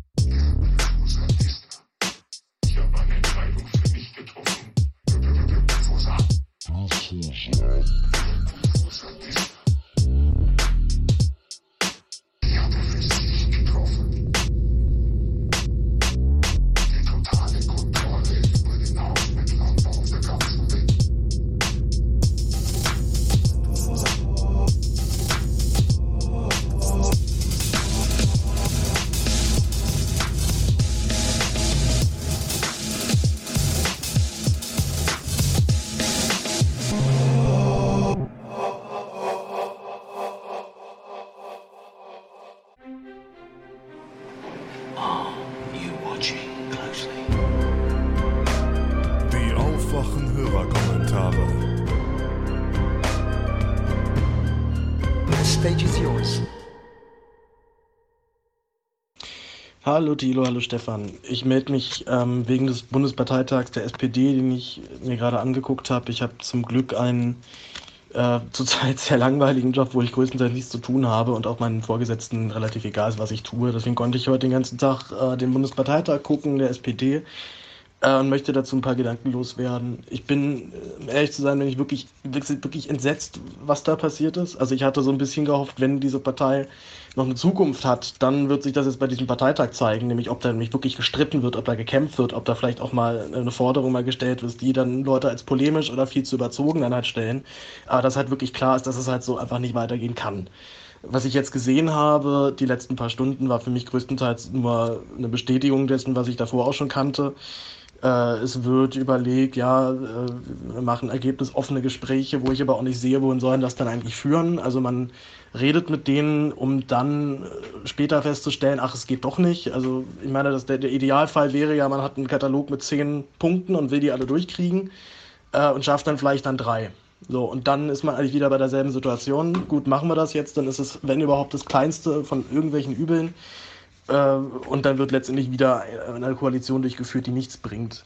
Ich sehe so ein bisschen die Gefahr, dass die SPD sich damit jetzt selbst hinrichtet. Und ich bin wirklich entsetzt, zutiefst enttäuscht, mit was für einer, mit was für einem Drückmäusertum dort die ganzen, Ab, die ganzen Anträge aber nur abgewunken werden. Die Jusos sind komplett auflaufen, sind, sind komplett aufge, äh, aufgelaufen mit ihren Forderungen. Äh, der Kühnert hat für mich, es war der Einzige, der da so ein bisschen Feuer noch reingebracht hat. Und allein schon wie zaghaft und wie, wie, wie, wie, unfähig diese Partei ist, eine wirkliche Diskussion zu führen, sieht man ja schon darin, dass sich da keiner auch mal hinstellt und sagt zum Beispiel, so Leute, wir haben jetzt irgendwie drei Wahlen gehabt, wir hatten einmal äh, 25 Prozent, einmal 23 Prozent, jetzt 20 Prozent der gesamte Parteivorstand müsste eigentlich doch mal geschlossen zurücktreten. Aber das mal klar ist, okay, wir haben die letzten zwölf Jahre offensichtlich nicht das hinbekommen, was wir versprochen haben. Wir haben immer nur schlechtere Wahlergebnisse bekommen mit diesem minimalen 2% Zugewinn 2000, äh, 2013, was für mich einfach nicht zählt oder was, was, was kein wirklicher Zugewinn ist, zumindest nicht für eine Partei, die ja eigentlich vorhat, äh, auch mal einen Kanzler zu stellen. Und dass sich da keiner hinstellt und nur diese, diese These aber nur mal in den Raum wirft. Und das wäre noch nicht mal ungerechtfertigt, weil wie gesagt, es ist das schlimmste Wahlergebnis, der, äh, das die SPD je hatte. Und davor gab es das zweitschlimmste und davor das drittschlimmste Ergebnis. Also es wäre noch nicht mal überzogen zu sein, der ganze Parteivorstand müsste jetzt austreten, dann müsste komplett geschlossen zurücktreten. Ich sehe nicht, was darin äh, oder was, dass das überzogen wäre. Aber das passiert dort nicht, weil diese Partei offensichtlich einfach gelernt hat, okay, wenn wir auf die oben hören und einfach irgendwie so durcharbeiten, dann kommen wir hier irgendwie alle durch. Und das finde ich persönlich eine unglaubliche Enttäuschung. Ich finde es deswegen unglaublich schlimm. Ich, ich mache jetzt länger als drei Minuten, ist jetzt nun mal so. Ähm, da wir irgendwie in spätestens vier Jahren uns äh, mit, mit, mit Merkels Nachfolger beschäftigen müssen. Und wir wissen noch nicht, was da rauskommt. Das kann auch gut passieren. Das ist bei der bei diesem konservativen, bei diesem konservativen Flügel der CDU, der jahrelang eigentlich nur eigentlich, eigentlich irgendwie in die Röhre geguckt hat und nichts mehr zu melden hatte, ist es, kann man durchaus davon ausgehen, dass es dann auch ganz schön rabiat zugehen wird. Ich glaube nicht, dass Merkel einfach so ganz entspannt ihren Kandidaten da durchbringt. Das könnte noch ganz schön spannend werden, was da passiert. Gerade noch im Anbetracht der Tatsache, dass die CDU jetzt von rechts so massiv unter Druck steht durch die AfD. Ähm, wir wissen noch nicht, was da rauskommt. Und ich glaube, auch wenn wir alle nicht große Fans der SPD sind, ich ja auch nicht, haben wir alle insgesamt doch noch einen SPD-Kanzler lieber. Oder trauen zumindest einem SPD-Kanzler eher zu, bestimmte Probleme in der Gesellschaft nochmal anzugehen. Was ich, äh, was ich halt befürchte, ist, dass wir dann aber da, dass, dass, dass es dazu nicht mehr kommt, weil die, weil die SPD so in einem desolaten Zustand sein wird, dass sie, dass es, dass da nicht kann, dass man gar nicht mehr daran denken kann, dass sie nochmal den Kanzlerkandidaten wird stellen können in vier Jahren. Also was da passiert, ist für mich wirklich eine Beerdigung der Sozialdemokratie. Ich hoffe, dass die, dass die Mannschaft noch irgendwie die Bogen geglättet bekommt. Der beste Fall, der vielleicht eintreten kann, dass man jetzt sagt, okay, wir machen eine GroKo und wir ziehen das jetzt irgendwie durch und die Wahlergebnisse oder die Umfragewerte sind dann irgendwann so katastrophal, dass, äh, dass dann doch nochmal ein Umkehrprozess da ein, eingeläutet wird und vielleicht dann Leute wie Marco Bülow doch nochmal eine kleine Revolution starten oder was auch immer. Äh, es musste ja nur reichen, dass einfach ein komplett äh, Fremder aus der Politik, sei es jetzt, was ich nenne, äh, Richard David Precht schließt sich äh, dem, Demokrat dem Bündnis Demokratie für Bewegung an. So, und dann wäre die SPD einfach komplett raus. Das würde, wäre, wäre die komplette Katalysierung noch auf eine, auf eine andere Partei und dann hätte sich die, wäre die SPD wahrscheinlich erledigt. So, und das wünsche ich mir eigentlich nicht für diese Partei. Äh, hoffe aber oder, oder gehe zumindest stark davon aus, dass es aber so weit kommen wird. Fünf Minuten sind wir. Pardon für diese lange Überzie Überziehung der Zeit. Ich wünsche euch noch einen schönen Abend. Tschüss. Thilo, hallo Stefan, hier ist der Laurin. Ich bin Winzer und arbeite in einem einem Bio-Weingut und wollte auch noch mal kurz was zum Thema Glyphosat sagen. Und zwar wird im Weinbau das Glyphosat hauptsächlich eingesetzt, um zwischen den Stöcken das Unkraut abzuspritzen, ähm, was man im Bio-Weinbau nicht darf. Man kann da mit äh, maschinellen äh, Geräten die Erde umflügen und äh, so das Unkraut vernichten. Aber das ist natürlich mehr Arbeit und kostet mehr Zeit und dadurch auch mehr Geld. Und gerade das ist auch ein Punkt, der viele Weingüter davon abhält, ähm, das auf Glyphosat zu verzichten. Es gibt auch Leute, die, obwohl es verboten ist, äh, ganzflächig ihre Weinberge abspritzen, um äh, gar keine Bodenbearbeitung mehr machen zu müssen. Das ist zwar verboten, aber es wird äh, gerade in Steillagen trotzdem ab und zu angewandt. Und ähm, zum ganzen Thema Gesundheit und Glyphosat kann ich sehr, sehr empfehlen die Dokumentation Unser täglich Gift. Da werden eigentlich sehr viele Themen, was das angeht, angesprochen und es ist sehr informativ. Vielen Dank für euren äh, Podcast und äh, bis bald. So, mein lieber Stefan und Thilo, ähm, diese Voicemail leider nicht so spontan aufgenommen aus dem DB-Klo, wie ihr das wollt. Aber ähm, vielleicht gibt es einen kleinen Eindruck. Und zwar bin ich Student seit glorreichen sechs Jahren, über sechs Jahren, sechseinhalb. Also ich bin im 13. Semester. Und ähm, die Voicemail vom, ähm, ich habe den, den Namen leider nicht parat, ähm, von dem Berufsschullehrer, wenn ich es richtig erinnere, ähm, hat mich sehr berührt, weil ich die ganze Zeit auch diese Vibes bekomme vom Podcast selbst, dass es sehr, sehr ernst wird. Also ich bin im 13. Semester in einem Ingenieursfach im Studium und es ist eigentlich genau das beschrieben worden, worum es eigentlich geht, nämlich eine gewisse Lethargie, eine also es geht nicht mehr darum, so, was kann ich erreichen im Studium, sondern dieser Zustand des Studierens ist eigentlich immer das, was auch alle sagen, so, ja, koste es aus, solange du willst und äh, solange du kannst. Äh, schöner wird's nicht. Das muss ich sagen, empfinde ich als sehr, sehr demotivierend. Und ähm, ja, ich schäme mich fast so ein bisschen. Es ist so diese, also gerade wenn man euren Podcast hört, auch diese deutsche Arroganz, möchte ich fast sagen, ist. Und dieses Suhlen im Wohlstand. Was soll ich eigentlich tun, sozusagen? Ähm, es gibt immer wieder Zuschüsse. Also, ja. Also, ich schäme mich fast schon dafür, wenn ich das hier jetzt gerade aufnehme. Ähm, ja. Also, das wollte ich wirklich mal sagen, dass mich diese Zuhörernachricht wirklich sehr berührt hat, weil es gerade genau das trifft, wo ich mich eigentlich fühle, nämlich diese ziellose, dieses ziellose Dahintreiben, in Sicherheit wiegen und gleichzeitig von dem, vom Kabarett und ähm, von der Satire das vorgehalten bekommen, das kann eigentlich nicht sein. Also dieses, sie sind in einem Zustand, in dem sie eigentlich sein dürfen. Ähm, ja, es beschwert mich immens.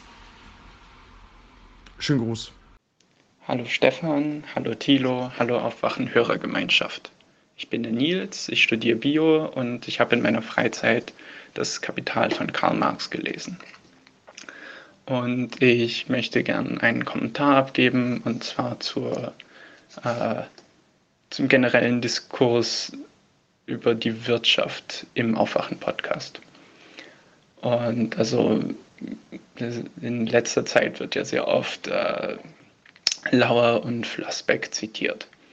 Und ich finde, damit wird sich ein bisschen zu wenig kritisch auseinandergesetzt, beziehungsweise das, äh, ja, es fehlt so eine Perspektive außerhalb des neoliberalen Mainstreams. Und da möchte ich mal so einen Denkanstoß geben. Ähm, also es wird ja sehr viel von Lauer so spruchreif zitiert, also äh, die ganze Bad Governance und so. Und aber dabei äh, muss man halt bedenken, dass Lauer eine sehr neoliberale Ideologie verfolgt, die doch äh, äh, recht viel außer Acht lässt. Also jetzt zum Beispiel bei der ganzen Steuerdebatte wurde ja die ganze soziale Dimension der Umverteilung vernachlässigt. Und diese ganze Reduktion auf Individuen, die kann man ja sehr schnell bejahen, aber man muss sich halt bewusst sein, dass das doch sehr vereinfachend ist. Bei Flassbeck, also er vertritt ja eigentlich sehr sozialdemokratische Positionen, aber auch er äh, berücksichtigt nicht das Verhältnis von Kapital und Arbeit. Also das, also sein, er sagt zwar richtige Dinge, aber auch in seiner Analyse äh, fehlt sozusagen ein sehr großer Teil, weshalb man vorsichtig sein sollte mit seinen Aussagen. Zum Beispiel meint er ja, dass äh, die äh, Inflation an die Lohnentwicklung gekoppelt sein sollte. Äh, aber seine Analyse kann quasi nicht äh, beschreiben, warum das im Kapitalismus eigentlich nicht möglich ist, einfach weil er sozusagen vernachlässigt, dass äh, beim, in der kapitalistischen Produktionsweise ja immer auch ein Gewinn anfällt und dass deswegen ein immer größerer Teil der Geldmenge eigentlich zu den Kapitalisten umverteilt wird und damit nicht als Lohn an die Arbeiter ausgeschüttet wird. Also man könnte das Ganze jetzt noch endlos weiterführen, aber ich wollte einfach mal einen Anstoß geben. Natürlich gibt es auch noch viele andere Ökonomen, die eine andere, eine andere alternative Perspektive bieten können. Das sollte bloß mal ein Anstoß sein. Vielen Dank fürs Zuhören. Cheers. Hallo Stefan, äh, mein Name ist Dirk, ich spreche aus der Zugtoilette. Ich hoffe und denke, eure erste Nachricht ist im Zug. Ich äh, habe gerade euren Podcast gehört und äh, ich möchte noch einmal nachhaken wegen Glyphosat. Äh, ihr habt gesprochen davon, dass es ein Verwaltungsversagen gibt bei Glyphosat und das habe ich nicht so ganz verstanden. Also ich arbeite in einer Verwaltung und hatte am Rande auch damit zu tun. Und ähm, für mich hat sich das so dargestellt, das Landwirtschaftsministerium hat ganz klar gesagt, ja, weiter Glyphosat. Das BMOB hat gesagt, nein. Damit gab es einen Patt. Äh, dann gab es noch die Unterbehörden, UBA und BFN, die haben gesagt, hm, Glyphosat, wenn was anderes kommt, das ist auch nicht besser. Also ihr könnt ruhig Ja sagen, aber nur mit starken Auflagen, was äh, die Biodiversität angeht. Und so gab es halt das PAD, aber Verwaltungsversagen habe ich deswegen nicht gesehen. Ich bin von Haus aus Ökonom, deswegen auch nochmal ganz kurz, du hast das gesagt, ja, wie viel wird das denn kosten, wenn wir kein Glyphosat mehr haben? Ich denke auch als Ökonom ist das nicht so einfach zu beantworten. Die Sache ist halt, es wird danach ein anderes Pestizid kommen. Ähm, Pflanzenschutzmittelleute, die sagen alle, ja, wenn man düngt, dann braucht man ein Pflanzenschutzmittel.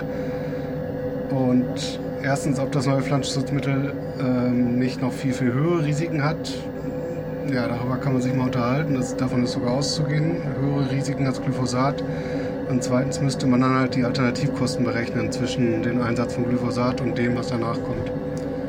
Okay, das waren meine zwei Cent. Bis dann. Ciao.